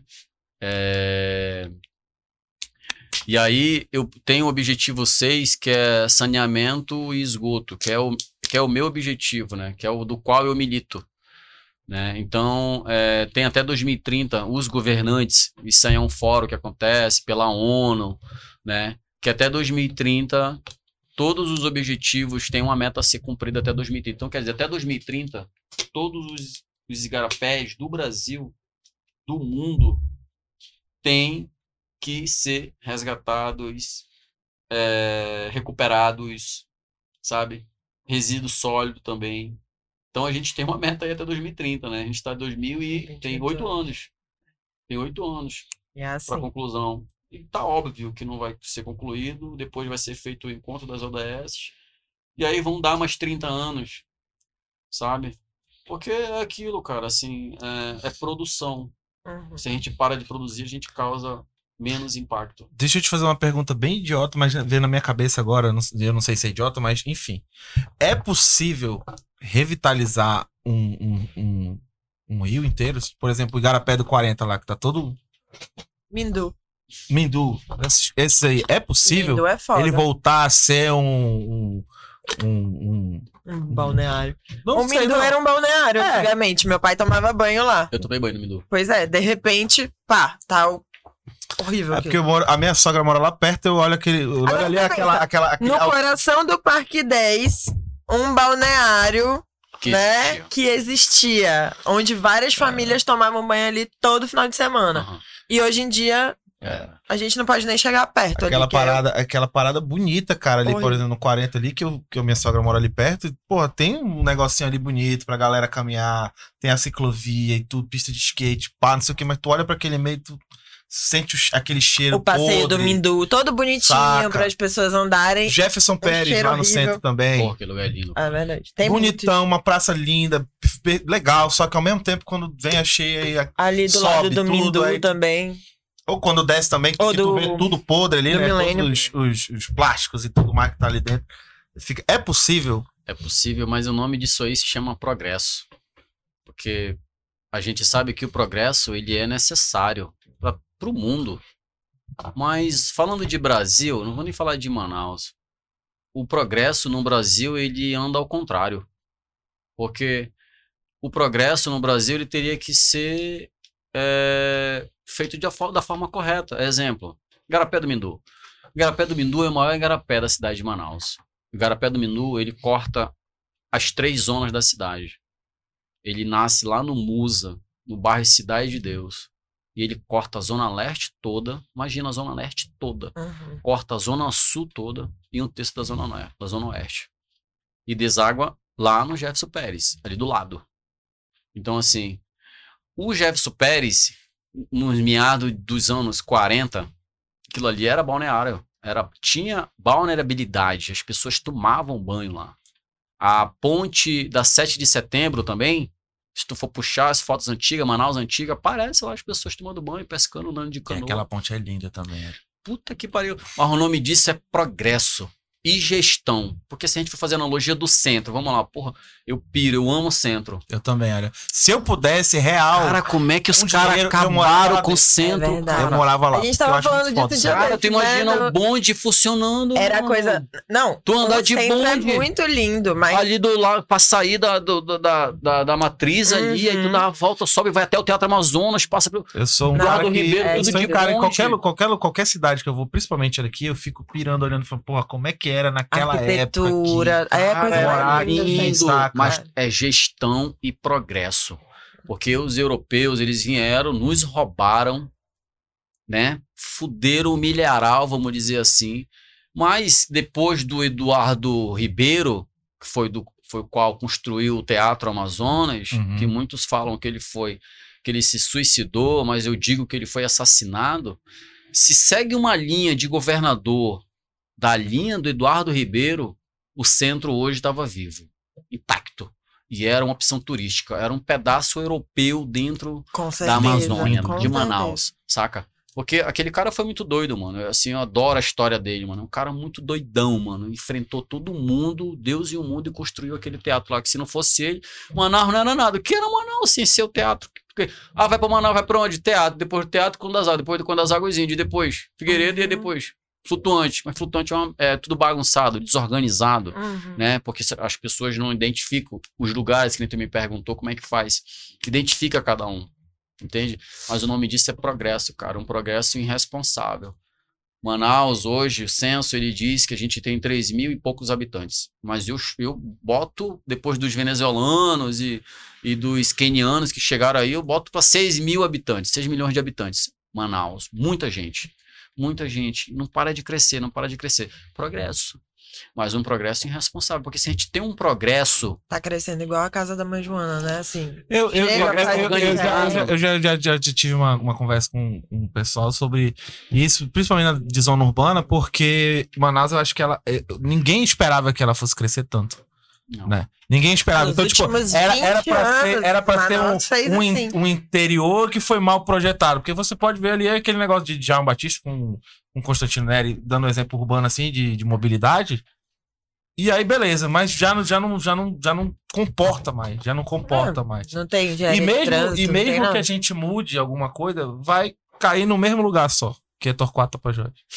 Então, tipo, tu, vai, tu, tu pode mudar o sentido ali, que a gente já pensou, eu já pensei nisso mesmo, sei lá, uma via vai, uma via vem, como Paraíba e Recife Uhum. ali. Só que depois eu falei, porra, mas vai jogar tudo no mesmo lugar, cara. E aí? É. Vai jogar o povo pra ali, aí faz Gestão. o quê? Mas é, Gestão, é uma gestão. loucura. Mas te respondendo sobre é, essa opção de revitalizar um rio, assim, cara.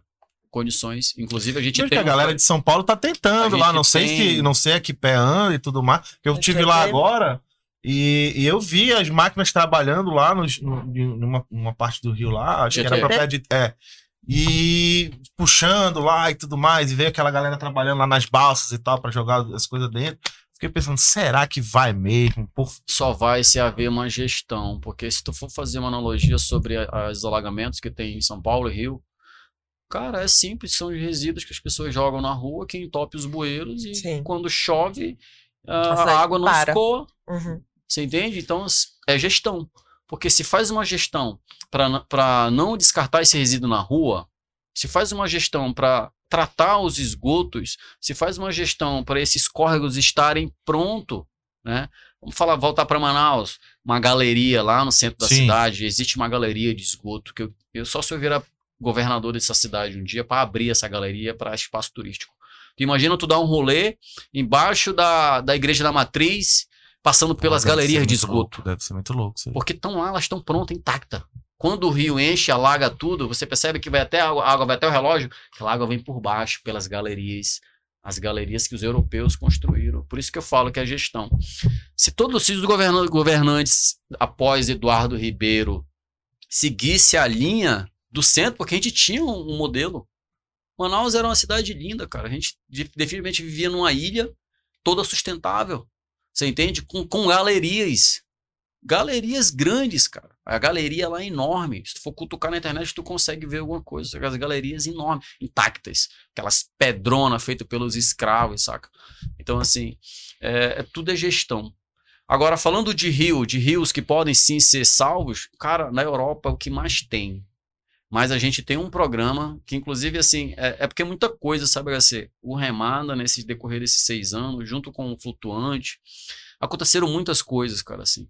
E muitas coisas as pessoas não sabem. Eu, particularmente, não fico gritando, sabe? Só se tu tiver muita curiosidade de for pro YouTube ou de ficar cutucando a página do Remada. Que lá tu vai ver muita coisa.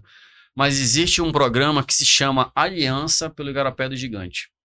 É uma aliança que foi formada por uma empresa lá de São Paulo. A Oré. O nome da empresa é Oré. É uma empresa que ela é capta recurso e começou esse programa de revitalização do Igarapé do Gigante. Então tá envolvido vários projetos. Eu tô lá na ponta, recebendo todo o problema.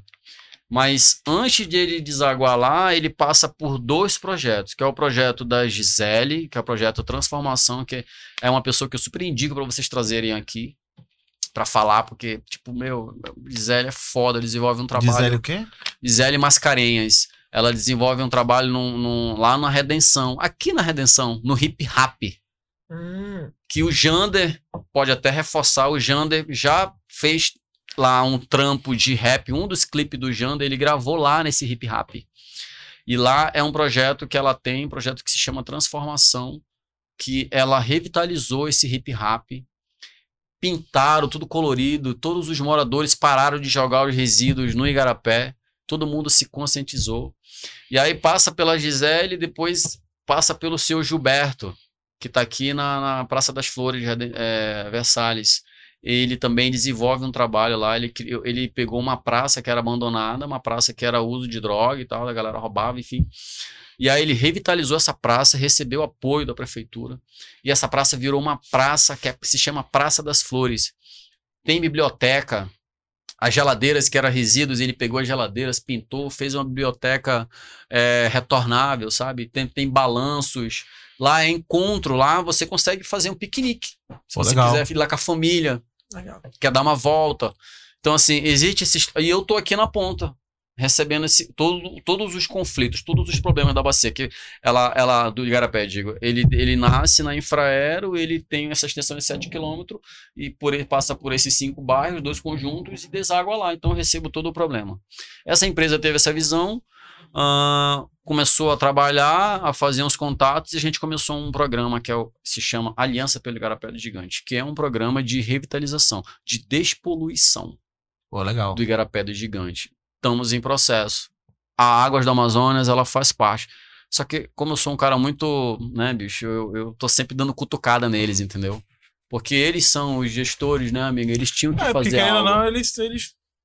Eles estão interessados, É. sabe, cara? Mas porque, na verdade, a gente quer fazer do Igarapé do Gigante um projeto piloto para né? tratar todos os, os espelhos d'água que corta a Uhum. cidade de Manaus. Porque tu imagina, amiga, tu não vai lá mais lá pro flutuante. Tu para ali no Mindu, desce lá embaixo e dá um tibum lá. Mas como é que dá? Se der um lá, sai só os esqueletos do teu corpo. Exatamente. Entendeu? Porque, imagina, é o maior igarapé da cidade, É- todo tipo de resíduo, esgoto. Tóxico. Né? Muito, né? Tem um odor muito forte que você Muito. sente antes de chegar lá embaixo. Isso, né? isso. Dá pra ver quando a gente desce ali, é, espumas negras, assim, um negócio. É um absurdo. É muito louco, porque a minha avó mora descendo ali a Tancredo Neves. E até hoje, desde que eu me entendo por gente, ela mora ali. E ela tem, assim, é, fotos, sabe? É, no, no- nos, nos álbuns, né? E aí eu, eu amo essas coisas. Eu fico olhando as fotos e tudo mais, olha meu bisavô e tudo mais. Eu sou muito nostálgica. E aí toda vez que eu. Aparece eles Converso- tomando banho. Toda vez que eu converso assim com ela, que eu vou olhar os álbuns, ela fala de como era subir a rua a pé, entrar ali em família, todo mundo, minha tia com boinha no braço, não sei o quê. É uma loucura, porque Loucura. pra gente tomar um banho aqui em Manaus, a gente tem que ir pra Ponta Negra, tem que ir pro Flutuante, tem que ir pra umas praias longe. Uhum. E é aquilo, né? Como o HC tava falando, a gente tem o privilégio, né, de ter o, o dinheiro pra pegar uma voadeira e ir pra uma praia. Mas tem gente que não tem. Não tem. E aí não tem essa opção. E vai fazer o quê? Né? Então, assim, é não só revitalizar pela questão lógica, né, ambiental e tudo mais, mas também pro pro próprio cidadão manauara ter mais uma opção ali de lazer, né, que tá faltando bastante também. Que nem fizeram na frente do Mindu aquela piroca gigante do Amazonino. Tipo, pra que aquilo? Não podia fazer um, um, um negócio legal, uma praça, para as Entre outras pessoas paradas, quando tinha água, a galera, a galera não podia nem entrar, né? Porque, tipo, tem um monte de praça por aí que você tem, tem lá os seus chafariz e o caralho, e você. Em Boa Vista Pode tomar tem. banho, em Boa pô, Vista tem, não Praça tem das problema. Águas, se não me engano, que você toma banho e tal. Pode. Chafa- É a coisa mais linda do mundo, é muito Aqui divertido. teve mó Da treta. tem uma lá, né? Mas não pode, né? Exatamente. Olha aí. Mó Então, treta assim, quando o cara entrou lá. teve gastam- até uma, é, uma polêmica. Gastaram um tempo uma atrás. grana pra fazer o negócio inútil. Então, assim, é, é isso que eu sinto. Se fosse revitalizado, putz, todo mundo ali, né? Parque 10, Bairro da União, Parque das Laranjeiras, todo mundo ali, aquela galera ia ter um lazer no próprio ambiente, né? Não, não ia precisar se tacar pro outro lado da cidade ou ficar em casa. Pior ainda, num solzão, a pessoa passar o final de semana em casa porque não tem condição de, de pegar uma vadeira, porque não tem carro, não sei o quê. Então, assim, é, é, é muito mais do que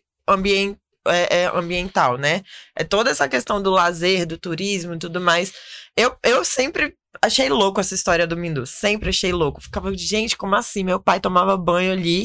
É, lá perto de casa. Nessa época a Zona Leste não existia, a Zona Leste era pequena, ela ia até. A Zona Leste ela ia até o Coroado. Uhum. Não existia o Zumbi, não existia São José, não existia Jorge Teixeira. Se tu for olhar, cutucar a internet, tu vai olhar que esses bairros são todos novos. Tu fazer uma Sim, comparação sim, sim. ao Parque 10. Sim. Entende? São bairros novos e essa nascente ela nasce lá na Cidade de Deus. Então ela, te- ela corta a ZL toda Uhum. E passa por lá pelo Parque 10 e termina nos bilhares, porque ela termina Lá nos do lado dos que bilhares, também era. inclusive, que quando, quando enche, também transborda, Transborda. porque lixo pra caralho.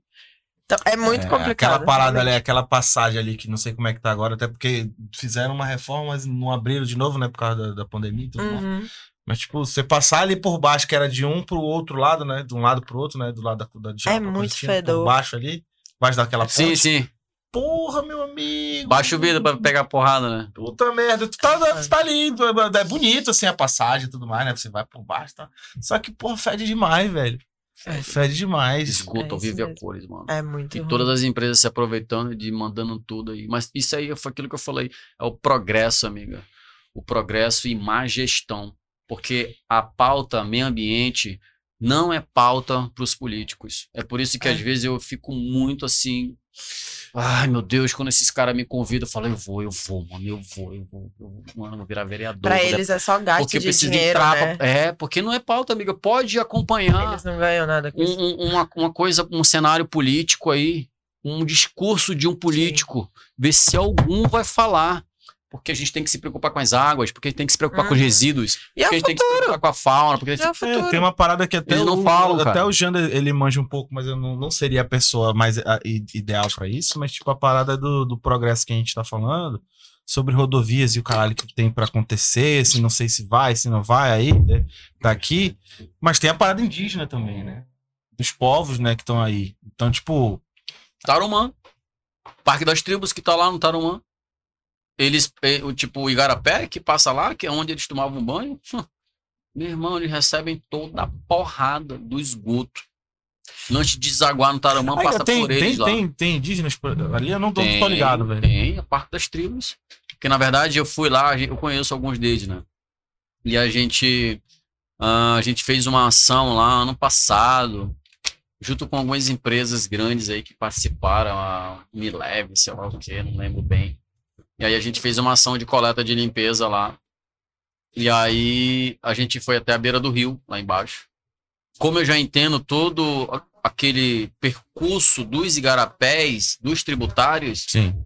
eu falei, caralho, bicho, essa galera pega toda a porrada do esgoto. Que esgoto? Porque resíduo sólido é fácil, mano.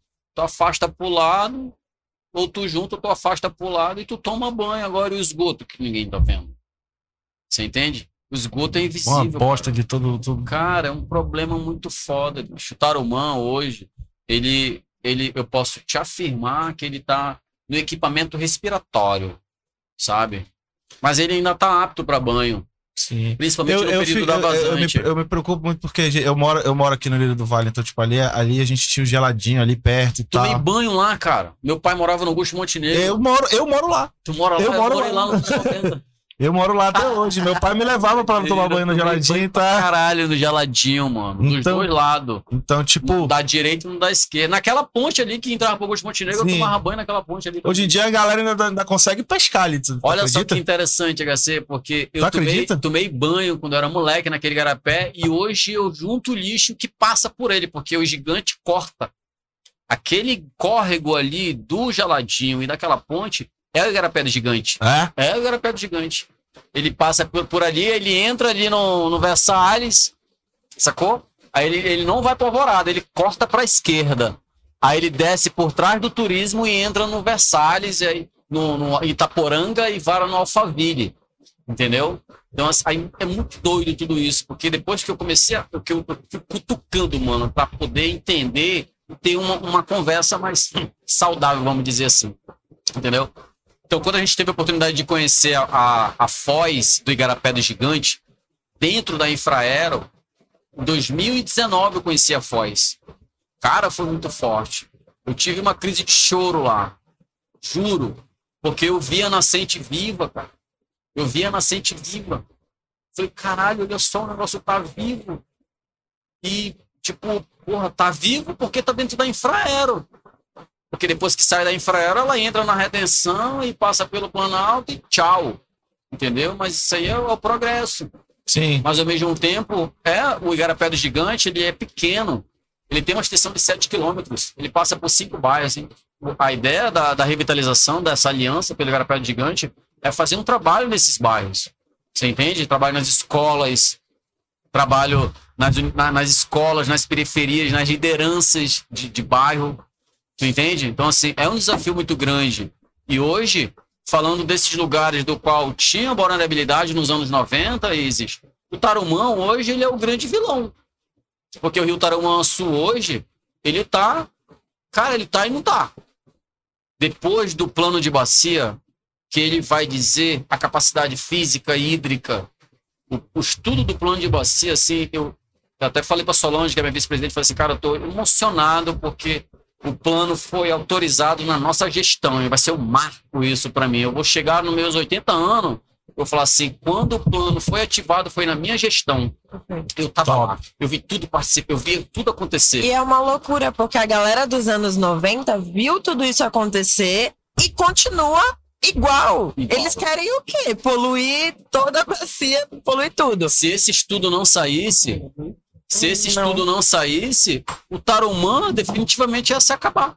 Pois é. O Rio Tarumã Sul. Esse estudo ele vai dizer. É uma loucura você ver, você ter ciência de que há 20 anos atrás, vários desses igarapés eram é, água limpa e hoje não são mais, e você continuar agindo da mesma forma com outros. Então você fica. Não faz sentido, Faz, né? Não- não faz. sentido não tem nenhum. Nenhum. Porque você não mudou a percepção.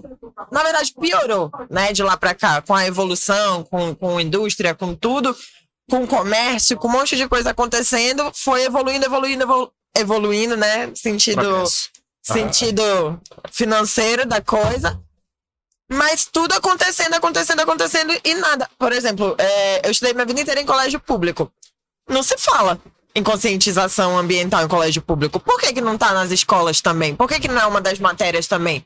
A gente vive na Amazônia, né? A gente vê o resto do mundo dando valor pra algo que a gente não dá. É. Então, pra mim é uma loucura isso. Assim, eu fico olhando, gente, mas não faz o menor sentido. Você viu que deu merda aqui? Por que, que você tá continuando do mesmo jeito e piorando? Né? Porque a gente hoje em dia produz muito mais lixo que antigamente.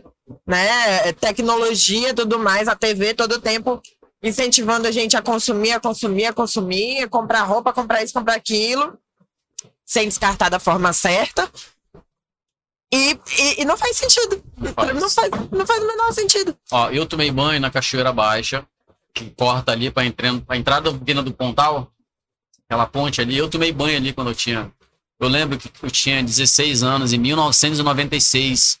Então a gente fez uma comparação que esses, esses lugares foram poluídos até 2000. De 2000 para baixo, eles poluíram, porque eu tomei banho na Cachoeira Alta também. Entendeu? São lugares que eram balneários, a galera ia para lá tomar banho e hoje não existe mais. E hoje é esgoto vive cores que deságua no Tarumã. São falando dos contribuintes, dos tributários, né? Então, assim, hoje o maior, o maior desafio do Rio Tarumã Sul não é os flutuantes. Eu quero deixar claro aqui que não é os flutuantes. Os flutuantes eles foram vitimizados. Mas, claro, a gente sabe também que existem os empreendedores que estão pegando ca- carona e Uhum. querem ter uma renda extra. E é um lugar aberto. A pessoa pode sim ter a opção de ter a renda extra. Mas entra aquilo que a gente falou. Como é que a gente faz para poder vigiar, fazer a nossa parte? Uhum. Né? A gente fala assim na igreja, irmão, vigia, irmão, vigia. Vigia. Vai pro flutuante, sabatina o dono, pergunta se ele tem documento, pede a foto, pede a foto do documento, pede a foto do alvará, pede a foto da caixa de dejeto, pede a foto do certificado de detetização que todos têm que fazer. Pede a licença operacional. Esse negócio dos Sabe? dejetos, lembro que uns, acho que três anos atrás, direto tava saindo no jornal e portal gente sendo mordido por piranha, né?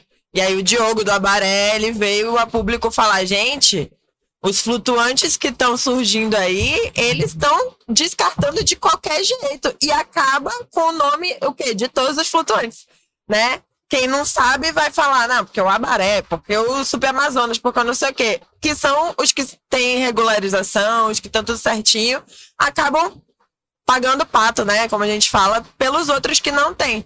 Então, até nisso, né? De chamar bicho, piranha, é, é, cobra, jacaré e tudo mais pela própria segurança, precisa de um descarte correto do alimento, né? É, foi mais, foi mais por conta disso que eu tava te falando naquela hora sobre o. A, a, a alta demanda, né? A criação de vários e tudo mais pelo ecossistema, porque tu desregulou tudo, cara. Tu desregulou tudo. E aí, alguns animais que não eram pra estar aparecendo ali, eles aparecem ali. essa parte é interessante, porque falando das piranhas, sim, porque essa, essa é informação para vocês e para quem está vendo em casa. É, esse ciclo das piranhas ali na Praia Dourada, ele já existia há décadas e décadas e décadas. Antes de imaginar que aquilo ia virar um espaço de vulnerabilidade para flutuante praia, antes do dono da antes do antigo dono da Praia da Lua, Praia Dourada, comprar aquela praia e fazer daquilo um comércio, as piranhas já iam para lá. Você entende? Então, a Praia Dourada, especificamente, é só cutucar a internet.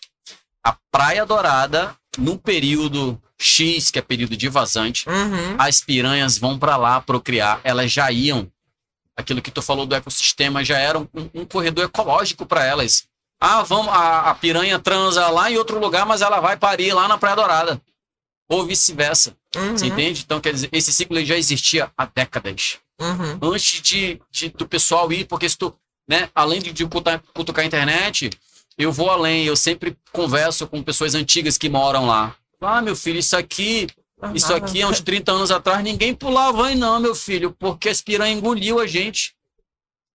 Hoje não. Olha só que doideira. Então, quer dizer, isso eu falei pro Diogo, eu falei, mano, a culpa não é tua, tá? E, e é uma coisa que tu precisa botar público pro, pros Mas teus usuários. O que aparece no jornal é isso, né? Porque muitos Flutuantes, tweets dele foram, mano. Quê. gente ficou sem dedo lá no jogo.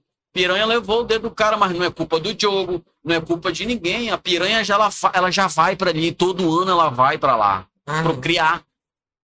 Antes dos flutuantes pensarem em ir pra lá. Entende? Então isso é um ciclo da natureza que já acontecia. Lá na minha, lá onde eu tô, onde meu flutuante tá, lá não tem. Por quê? Porque as piranhas não procriam lá, elas procriam lá. Mas sabe por quê? Porque a água lá pra cima é mais quente Hum. lá para dentro a água é mais quente. Então, assim, esse é um ciclo que já existia. Mas, claro, é, muita gente. A, a- o lance do descarte incorreto dos resíduos orgânicos ajuda muito. Ajuda muito. Né? É muito mais prático você jogar comida na água do que você.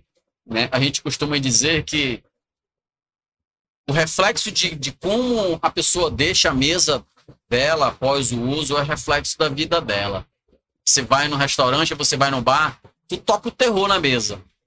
Mano, é copo pra um lado, é lenço pro outro, a comida cai no chão, é talher de um lado, mano, tu caga a mesa toda, tu acha assim, caralho. Pô, esse casal é tão bonito, eu que eles fizeram isso com essa mesa, mano. Mas tudo isso é reflexo. Pô, acontece demais, E né? se você fazer uma, uma comparação e uma analogia, isso é reflexo da tua vida e dentro da tua casa, porque tu come na tua casa também e tu deixa do mesmo jeito. Ou não, porque muitos se justificam falando da situação do descarte dos resíduos. Ah, se eu deixar de jogar, o gari não vai sobre, não vai ter emprego. Ah, se eu deixar, se eu deixar a mesa limpa, não vai ter garçom. Porra, não. Dói. Não existe isso. Eu sou dono de bar, irmão. Então, assim, eu fui ter O cara essa. que vai no McDonald's e deixa a porra da bandeja Eu lá na mesa ter- em vez de jogar. Exatamente. Mas eu fui ter essa percepção depois que eu comecei. Eu adquiri um bar. Eu não vou falar pra tu que eu sou o rei da, da, da, da, da cocada preta, não. Sacou? Mas depois que eu adquiri um bar e comecei a, a comparar isso, eu falo pra esse meu reflexo. Só que, cara, eu não vou falar assim, porra, Isis falando flutuante, tocou o terror na mesa, eu falar, pô, Isis, tu imundo e tal. Eu não vou falar nem fudendo. Respeito, entendeu? Vou lá, limpo, passo álcool, pego os resíduos, separo na destinação correta de cada um, entende? Mas acho que se todo mundo fizer a sua parte, porque, cara, é, é muito cultural, social, a parte da educação, ela, por isso que eu digo que a chave de todos esses problemas, ela tá na nova aliança, na nova geração. Porque é, a grade genealógica nossa, ela nos culpa. Porque o nosso avô era um prego machista, que achava que a mulher tinha que estar lavando louça, que a mulher não tinha que trabalhar, e aí essa coisa hoje ainda está sendo uma dificuldade para ser quebrada, mas já está sendo quebrada, né? Essa situação de que a mulher não pode fazer nada, não. E isso vem é, carregando uma série de coisas, né, cara? Assim, uma delas é essa, descarte incorreto. Da forma na hora que você vai no lugar, você suja tudo, você descarta de qualquer jeito. Uhum. Então, assim, é, é, é muito delicado tudo isso. As pessoas precisam ter consciência, né? Precisam ter consciência, se preocupar com tudo isso, fazer a sua parte. Cara, tu vai num restaurante, tem um garçom, aí tu preparou tudo, aí tu vai lá, tu botou prato em cima de prato, talher, esse tudo dentro, papel e tal, limpou com lenço, aí o garçom te olha assim, caralho, porra, muito obrigado. Ele pega, mano, ele vai feliz. Porque o garçom, ele Meus lasca. amigos bagunçam comigo. Tu trabalha aqui? É. Porque eu sou assim. Eu arrumo tudo um papel, isso. não sei o quê. Mas tu trabalha aqui? É. Eu fico. É importante isso. Falando de flutuante, tu imagina os usuários que vão para os flutuantes, os de locação. Porque os bares e restaurantes têm os garçons, né? Sim. As pessoas estão lá trabalhando diariamente. Então, se tu não limpa a tua mesa, beleza. Esse é um problema teu, o garçom vai limpar. Agora vamos falar de um flutuante de locação. Porque o dono, ele tá na casa dele assistindo Netflix, fazendo sei lá o quê. Ele tem mal uma câmera ligada para ele acompanhar lá da casa dele. E aí o usuário, tu acha que ele quer saber, HC? Ele tá cagando. Ele tomou a água. Ele não tem nem noção. Chuva agora, chuva tá chovendo. E aí, chuva com vento. Aí ele tomou a água dele, aí ele bota lá em cima da mesa e vai embora. Aí o vento vem, pô, pô, pô na água. Sabe? Aí o cara vai fazer aniversário e feita tudo de balão. Eu sou contra. Nossa. Lá no meu flutuante, as pessoas fazem aniversário. Ah, pode fazer aniversário? Pode. Ah, como é que é? Não, é de boa, vem, faz teu aniversário, tá tudo bem. Né? Não pode trazer bebida, que eu tenho um bar, mas não pode trazer balão.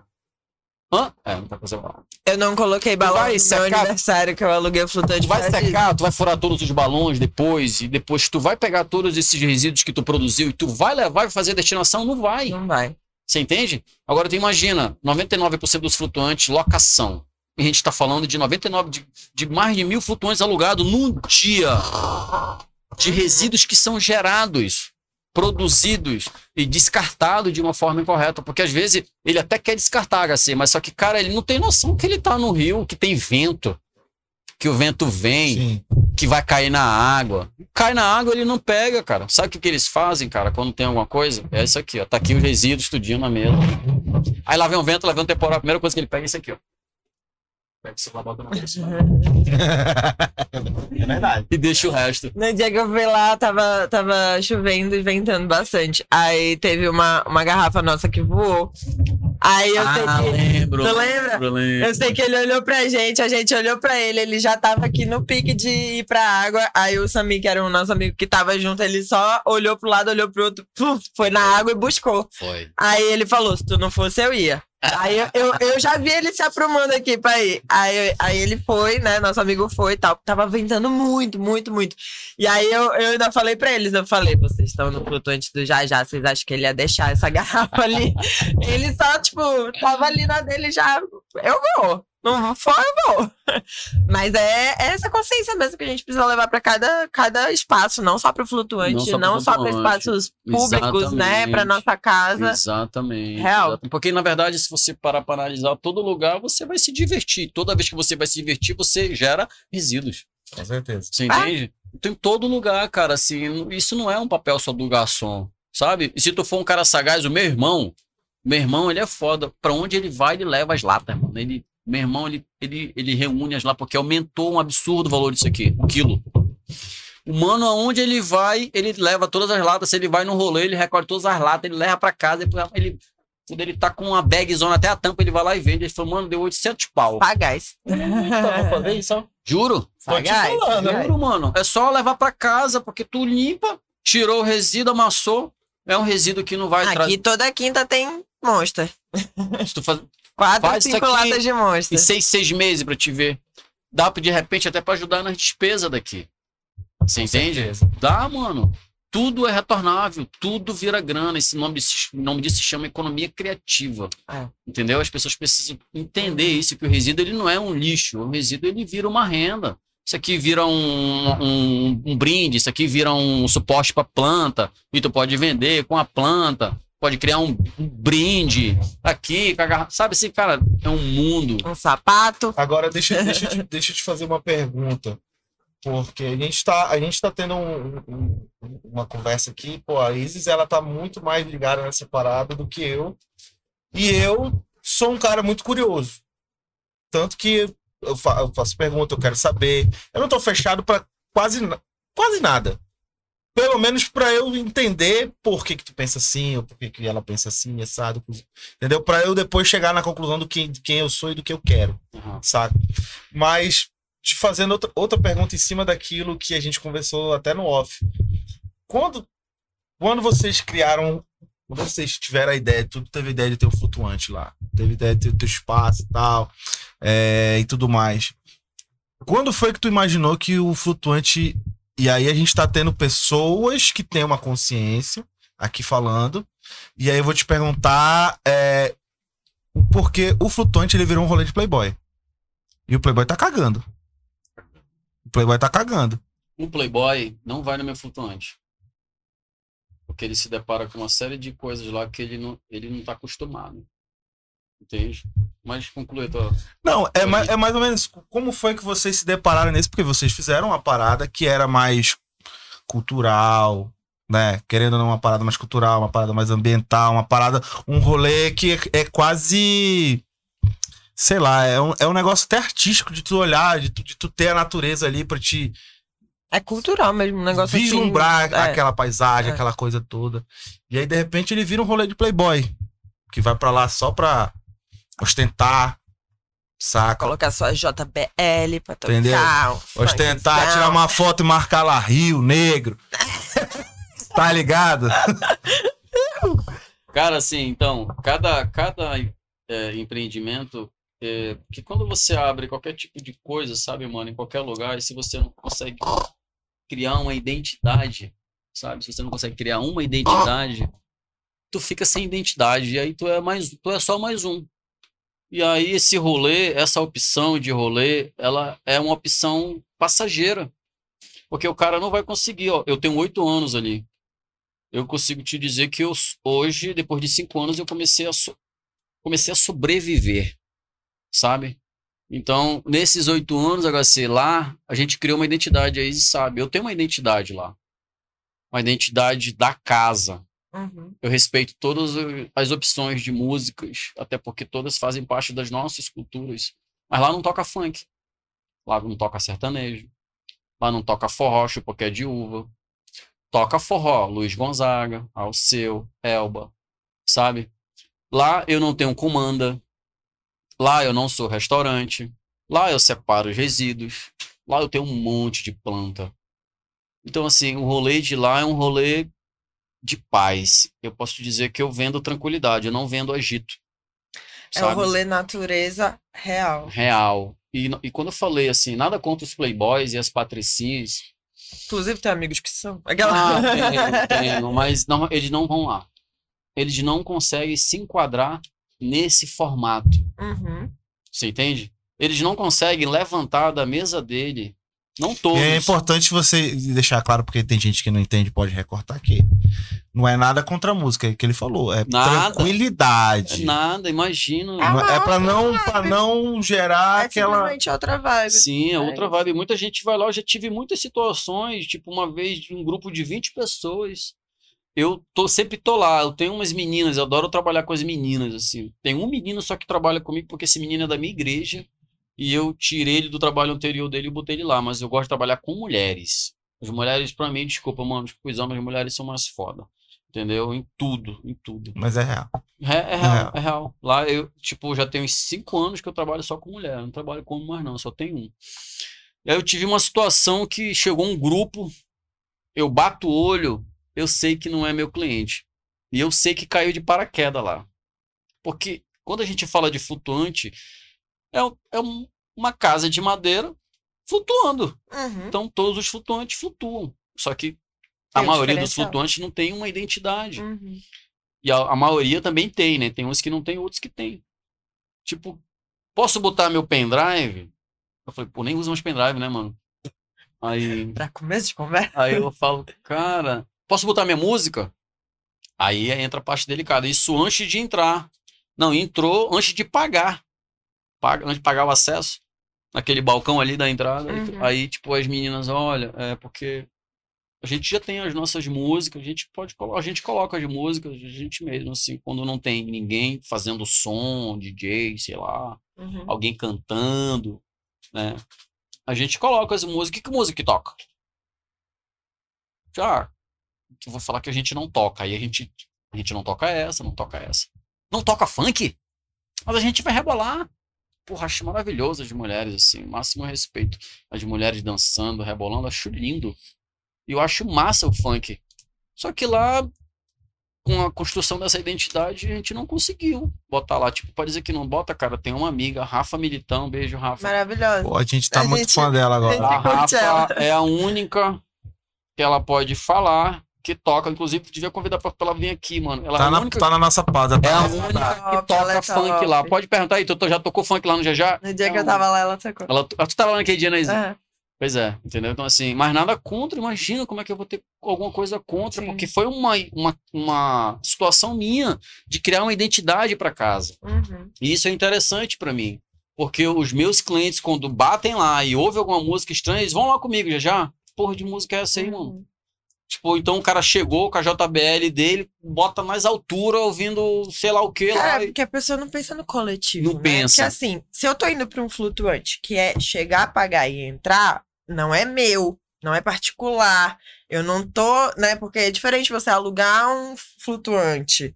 Você coloca sua música, você come o que você quer, você coloca a decoração que você quer, é tudo que você quer. Agora, um flutuante que é aberto ao público, né? Que você chega, Tem paga e senta. Cara, não é casa da mãe Joana é. que você chega, coloca sua JBL, pega suas coisas e vai, vai enfiando, e vai enfeitando, e vai jogando na água, e vai não sei o que, e tu fica. Não tem o mínimo É. senso, né? Se tu me de, de- perguntar- de coletividade. É, se tu me mandou uma mensagem, tipo assim, é, já eu quero ir pro flutuante, posso levar minha JBL? Pode. Só que tu vai ter que ouvir só pra ti, consegue? É isso. Porque tem mesa do teu lado e, É. e tu pode ouvir o sertanejo. Acho massa o sertanejo, faz parte da nossa cultura, mas lá não toca. Você entende? Uhum. Então, assim, você pode ouvir a tua caixa, mas tem que ouvir só pra ti. Porque se tu aumentar, mano, é muita doideira. O meu cliente, ele vai lá e fala, já, já. Eles vão lá, mano. Já o cara tá num pau lá no som, mano. Chega lá, tá espocando, sei lá quem, que eu não manjo muito de de sertanejo. E aí eu, aí eu, eu peço pra alguma das meninas, né, mano, vai lá, conversa e tal, de uma forma muito Uhum. carinhosa pra baixar, porque a gente tem a nossa. Aí vira um conflito de música. É. Porque já tem o vizinho. Você Já vai pra um metendo bar lá no pau. com a sua JBL? Você não vai. É, Então é a mesma coisa. eu, eu penso muito no rolê de, de, Óbvio. que é pro cara, pô, dar uma relaxada, né? Dar uma, dar uma Você desestressada. entende? O Mano, a galera vai pro é rio, o sol tá se pondo. O cara tá de costa pro pôr do sol, mano. Eu observo isso. Eu observo, porque o cara tá tão acostumado o dia a Mas dia. ele o tirou dia a dia foto do a pôr do sol e postou. Ou não. Às vezes sim. Porque ele vê todo mundo tirando foto, ele É. fala que porra, tá todo mundo tirando foto. Ele acha que é alguém se afogando, morrendo, mas não, é o sol se pondo. Uhum. Aí ele, ah, tá todo mundo tirando foto, ó, interessante. Aí vai lá, pô, tira foto também. Mas a Pagar maioria- de cult. É, É, assim mesmo. Mas assim, a, a galera que cai de paraquedas lá, normalmente eles não curtem um rolê. E eles não voltam. E a- voltando do- esse grupo, eles não entraram. Era um grupo de meninas e meninos que eles queriam ir, eles queriam controlar a nossa música. Aí eu falo, não, a gente, a gente que vai colocar a música. Ah, aí tem umas que, poxa, você não gosta de funk, a gente vai rebolar, não sei o que, não sei o que. Eu falei, puxa, acho lindo vocês rebolarem, cara, acho fenomenal. Mas e a gente não toca funk. Fenomenal. É É uma maravilhoso. parada, é uma parada muito do, do, do, do- do teu, né? É teu, É, é, teu negócio. É. Mas só que assim, é, é, falando já da, da, da, da- opção, das- de dar opção para as pessoas, porque você- tem uma, uma coisa que a gente fala na nossa igreja que é assim: o centro é livre, você vai para onde você quiser. O cara do rock vai pro rock, o cara do reggae vai pro reggae, o cara do forró vai pro forró, o cara do brega vai pro brega. Por quê? Porque o centro é livre. Se tu é. Como é que se diz o nome da pessoa que ouve todo tipo de música? Eclético. Eclético. Se tu é eclético, porra, foda, parabéns, mano. Em Tu é, qualquer mano, ambiente tu vai estar feliz. Tu vai estar feliz em É qualquer isso mesmo. lugar. Porque tem as pessoas que se identificam com suas músicas não conseguem, cara. O cara que é do rock, se ele entra num brega, tecnobrega, ele, mano, ele não dá cinco minutos. É. Se ele não for eclético. Ou vice-versa. Uhum. Você entende? Então, assim, o Centro é Livre tem espaço para todo mundo. É, Sun Paradise, porra, um estabelecimento massa. Conheço o Rafael, dono de lá. Uhum. O Sun Paradise tem uma identidade. O Abaré também tem uma O Diogo identidade. tem a identidade Uhum. dele. Eu tenho a minha. O É centro é livre. Todo mundo vai pra onde achar que é melhor. Você É entende? isso Tipo assim, ah, pô, tá deixando de ganhar dinheiro. Não, mano, não tô não. É, Você tem a opção, a chave tá na tua mão. Você vai pra onde você achar que você se sente melhor. A galera vai lá pro meu porque gosta desse rolê, mas tem gente que vai lá e não gosta. É muito individual, porque eu gosto Depende do que tu né? pesquisou e do que tu tá procurando É. naquele dia. Se naquele dia tu tá procurando agito, procura outro. Exatamente. Mas uma coisa é certa. Se você. Essa, essa questão desse público que, que, de uma forma direta ou indireta, se preocupa com os recursos naturais, você traz essas pessoas. Porque eu atendo muito cliente lá no Flutuante por causa das minhas ações, Tu atrai, né? dos meus projetos. Dos meus que eu digo são dos nossos, né? Uhum. Falando o nome dos voluntários. Tu entende, cara? São, é muito, muita doideira isso, porque é um público muito massa, é um público fiel, cara. Um público fiel. Assim, pode perguntar, por que, que tu vai lá pro GJ? Porra, eu vou pra lá porque, porra, o GJ ele cuida dos resíduos, o GJ tá preocupado com a causa, o GJ quer, quer preservar esse espelho d'água, saca?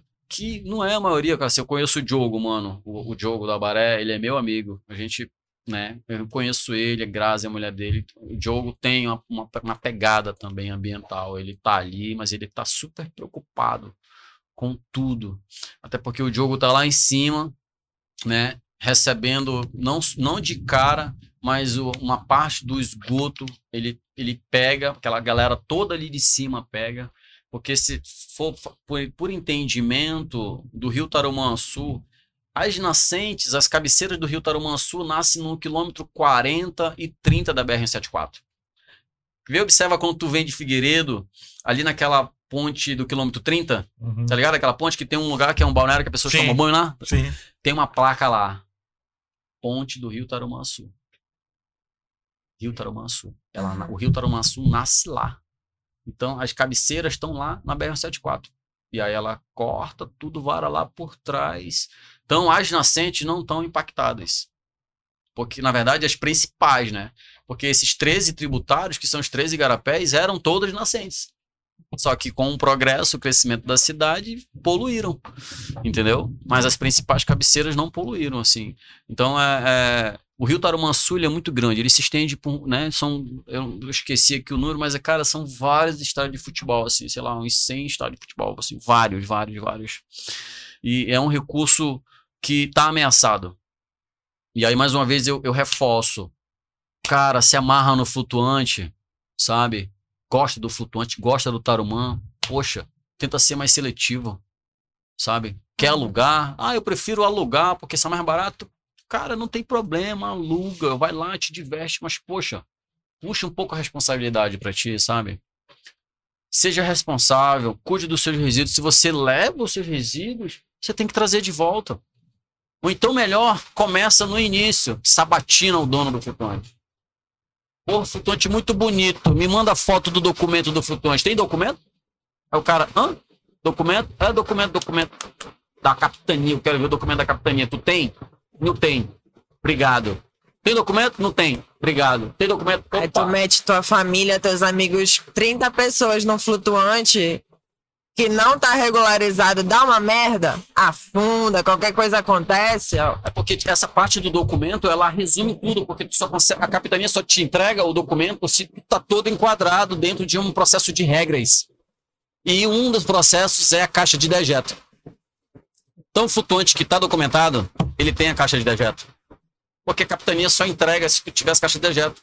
Se o teu flutuante cabe 50 pessoas, tu tem que ter 50 coletes.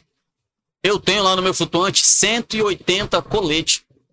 Que cabe 180 pessoas lá. Se cabe 100 pessoas, 100 colete. Entende? Então existe um, um enquadramento de segurança.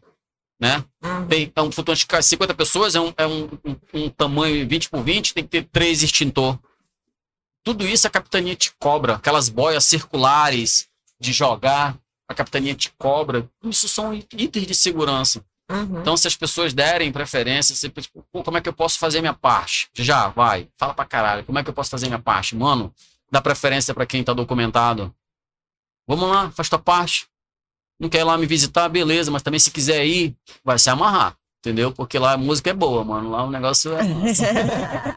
é massa A mesmo. parada que- da galera que quer tranquilidade, né? É. Sim, pô. Sim, tem público. Que eu acho que é, mais, que é mais essa vibe, pô, praia, praia, pô, fui agora pra praia. Tive em Boiçucanga agora, lá no, no litoral de São Paulo. Porra, meu irmão, que praia linda, tranquila, sem porra nenhuma pra te encher o saco, Entendeu? tá ligado? Entendeu?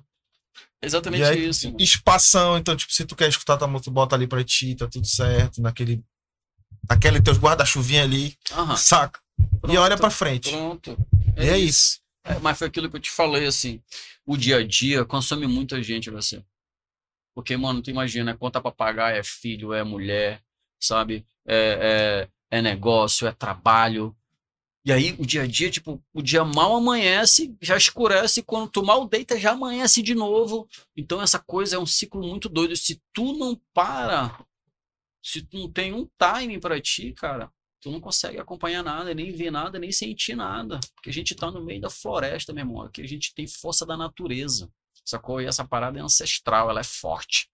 Então, se você para um momento para assistir um pôr do sol, se você para um momento para assistir a lua, meia hora sentado, conversando, agradecendo, sabe, com uma árvore, sabe, você tem uma planta, você vê essa planta brotar uma flor. Isso são coisas pequenas, cara, mas que são muito muito importante para todos nós que somos daqui local, sabe? Porque mas eu não culpo, porque o dia a dia ele come a gente vivo. Entendeu? É, muita doideira. Complicado. Já já. Falamos, falamos, falamos e vamos chegando ao fim aí, porque o tempo é. O tempo é, o tempo é rei, né? É aquela parada. Cara, eu queria falar um negócio pra, pra não. Pra ele não falar que ele tá fazendo merchan, né? Se você gosta de rolê, natureza, real, assim, música boa, bebida gelada, um local confortável, com realmente aconchegante, onde você vai ser tratado bem. Vá lá no Sup Amazonas, né? Se você quiser dar um rolê de sup, inclusive, eles alugam a hora lá, muito bacana. É, recomendo muito. Já passei meu aniversário lá. Inclusive, ele reformou para quem faz tempo que não vai, né? Que nem fazia tempo que eu não ia. Ele reformou. Tá lindo o local. Então, vá lá. É, Sup Underline Amazonas no, no Instagram. Sup Underline Amazonas no Instagram. Procurem lá, falem com ele. É muito legal. Realmente, recomendo muito. Só pra não Eu ficar visita. como vou- se ele estivesse fazendo o merchan, Obrigado. eu faço, porque realmente é, é uma dica aí pra quem gosta desse rolê de fato, de curtir a natureza, de curtir um pôr do sol bonito. Um dos pôr do sóis mais lindos que tem é lá no Subamazonas. Realmente é, é- Se você curte esse rolê, vá pra lá. Agora, se você é da bagunça, não vá pra lá. Porque lá não é o seu local. E tá tudo bem. E se você é da bagunça e quer relaxar, vá pra lá. É isso, um rolê consciente. Depende do seu dia, né? É, Depende É, do teu dia. Se você acordou pra baguncinha, é isso. dá pra baguncinha. Se Tem você... dias que tem Rafa Milituda lá. Amo Rafa Militão. Muito bom. Muito bom, cara. É, é isso, acompanha aí nas redes sociais pra você saber. E também o da remada, né? Com certeza. Remada. Projeto Remada Ambiental. Projeto Remada Ambiental Ah, no é, Projeto Instagram. Remada Ambiental Underline. Projeto Remada Ambiental Underline. Pronto. É, o, o Remada acontece uma vez no mês. Ah, O próximo vai ser aberto. quando? vai ser agora, dia 20. Último sábado, dia 26, se eu não recordo. Tem uma 28. inscrição, né? Um, É, um na página tem um link. formulário. É, aí você vai lá na página do Remada e lá tem um link de adesão. Esse link é um, é um termo de voluntariado, né? Que é um link que é um questionáriozinho de cinco minutos com uma série de perguntas. E aí você responde esse questionário. Após responder, você manda um aluno direct da página que tem uma voluntária lá, a Ana. Beijo, Ana. E a Ana vai lá, faz a anotação porque a gente controla o número de voluntários, né? Tá, pergunta. Pra você fazer parte, você precisa saber andar de sup. Ou não, não? necessariamente porque é, a gente lá, na verdade, a gente separa os voluntários, porque na hora que no início da ação a gente divide. Eu separo os alérgicos, eu separo os epiléticos, Hum, eu separo os Por isso que tem o cardíacos, formulário. eu separo os que não sabem nadar. Entendi. Então essas pessoas elas, elas ficam na Marina do Davi, porque o projeto acontece em três etapas, né? Na Uhum. Marina, na Candaf, Educação Ambiental e no Igarapé do Gigante, na Foz, que lá Massa. a gente distribui as pessoas em pancho de sup, caiaque e nos botes. Então nessa hora eu já separo. Então a pessoa que sabe nadar, que é ativa, que é esportiva, que sabe remar, não tenha dúvida que você vai pro sup. Mas se você não sabe, infelizmente não vai, porque é uma questão de segurança, né? Mas, Mas o não importante deixa é de que cada ajudar. um pode ajudar da forma Pode ajudar, um claro. ajuda E aquilo sua que eu falei, tipo, se o cara quer ser fino na classe, ele faz em casa, que é o voluntário indireto. Boa. Ele tá fazendo a parte dele em casa, produzindo menos e se produzir, descartar corretamente. Pô, pode Perfeito. crer. Alguma consideração final aí, já já? Deixa, fica aberto aí pra você falar o que você quiser. Cara, eu quero muito agradecer o convite, foi maravilhoso estar aqui, foi muito massa. Obrigado, Izzy, obrigado, HC, obrigado aí a galera, a equipe. Foi muito massa, é, foi uma experiência nova poder falar assim. Eu adoro falar, perceberam que eu falo pra porra, né? Ah, e sempre aproveito esses lugares para mandar minha mensagem mais longe que for, né? E que as pessoas precisam se entender que a responsabilidade ela é nossa, não é só do governo. Eu acho que para ti que é pai ou que é mãe, precisa sim educar os teus filhos. Eles são o futuro de tudo isso. É, E, cara, o Remada tá aí, ele acontece todo mês, né? Então, assim, é aberto para todo mundo. Mas é importante também as pessoas se conscientizarem. Assim, mais uma vez eu vou reforçar em relação aos flutuantes. Vai lá, quer lugar, quer ir no lugar, pesquisa, dá preferência para quem está fazendo a sua parte, dá preferência para quem está documentado, dá preferência para quem está preocupado com aquele recurso. E aí você está fazendo já a sua parte, né? É isso. Quero Perfeito. agradecer aí o convite. E depois eu vou olhar essa situação do patrocínio, vamos ver o que, que eu posso fazer de repente. Olha eu aí, posso ó. ser um dos patrocinadores Pô, tamo aberto, ajudar cara. a casa aí, né? Porque na verdade a gente tá pra se ajudar. Eu sou um cara, assim, muito caridoso, sabe, bicho? Eu ajudo muitas pessoas, assim, dentro das minhas possibilidades, porque Claro. eu sei que isso volta, sabe? Eu ajudo aqui, mas eu sei que eu vou ser ajudado ali. E se eu não for ajudado em terra, aqui nesse plano terra, eu vou ser ajudado no astral, né? Eu vou ser melhor recebido pelo Senhor. É isso é isso. Aham. Com certeza, com certeza, mano. Beleza? E aí, Isis, o que, que tu tem pra falar? Só agradecer, realmente, uma aula aqui, esse papo super descontraído, mas que de fato virou uma aula, né? A gente recebeu aqui uma educação Com ambiental certeza. de graça. Então, assim, gente, vamos, né, dar valor aí. É, obrigada de coração por ter vindo. E a gente espera que as coisas melhorem e que daqui a dois anos a gente tenha essa conversa novamente, né? Como você falou, com todos esses projetos aí em andamento e que as coisas melhorem realmente. Então, obrigada de coração por ter aceitado o convite, Obrigado. ter batido esse papo aqui com a gente. Foi muito proveitoso, com certeza. Com certeza. Você, HC. Já já, brigadão, prazer te conhecer, adorei o papo, Porra, adorei ter esclarecido dúvidas que eu tinha.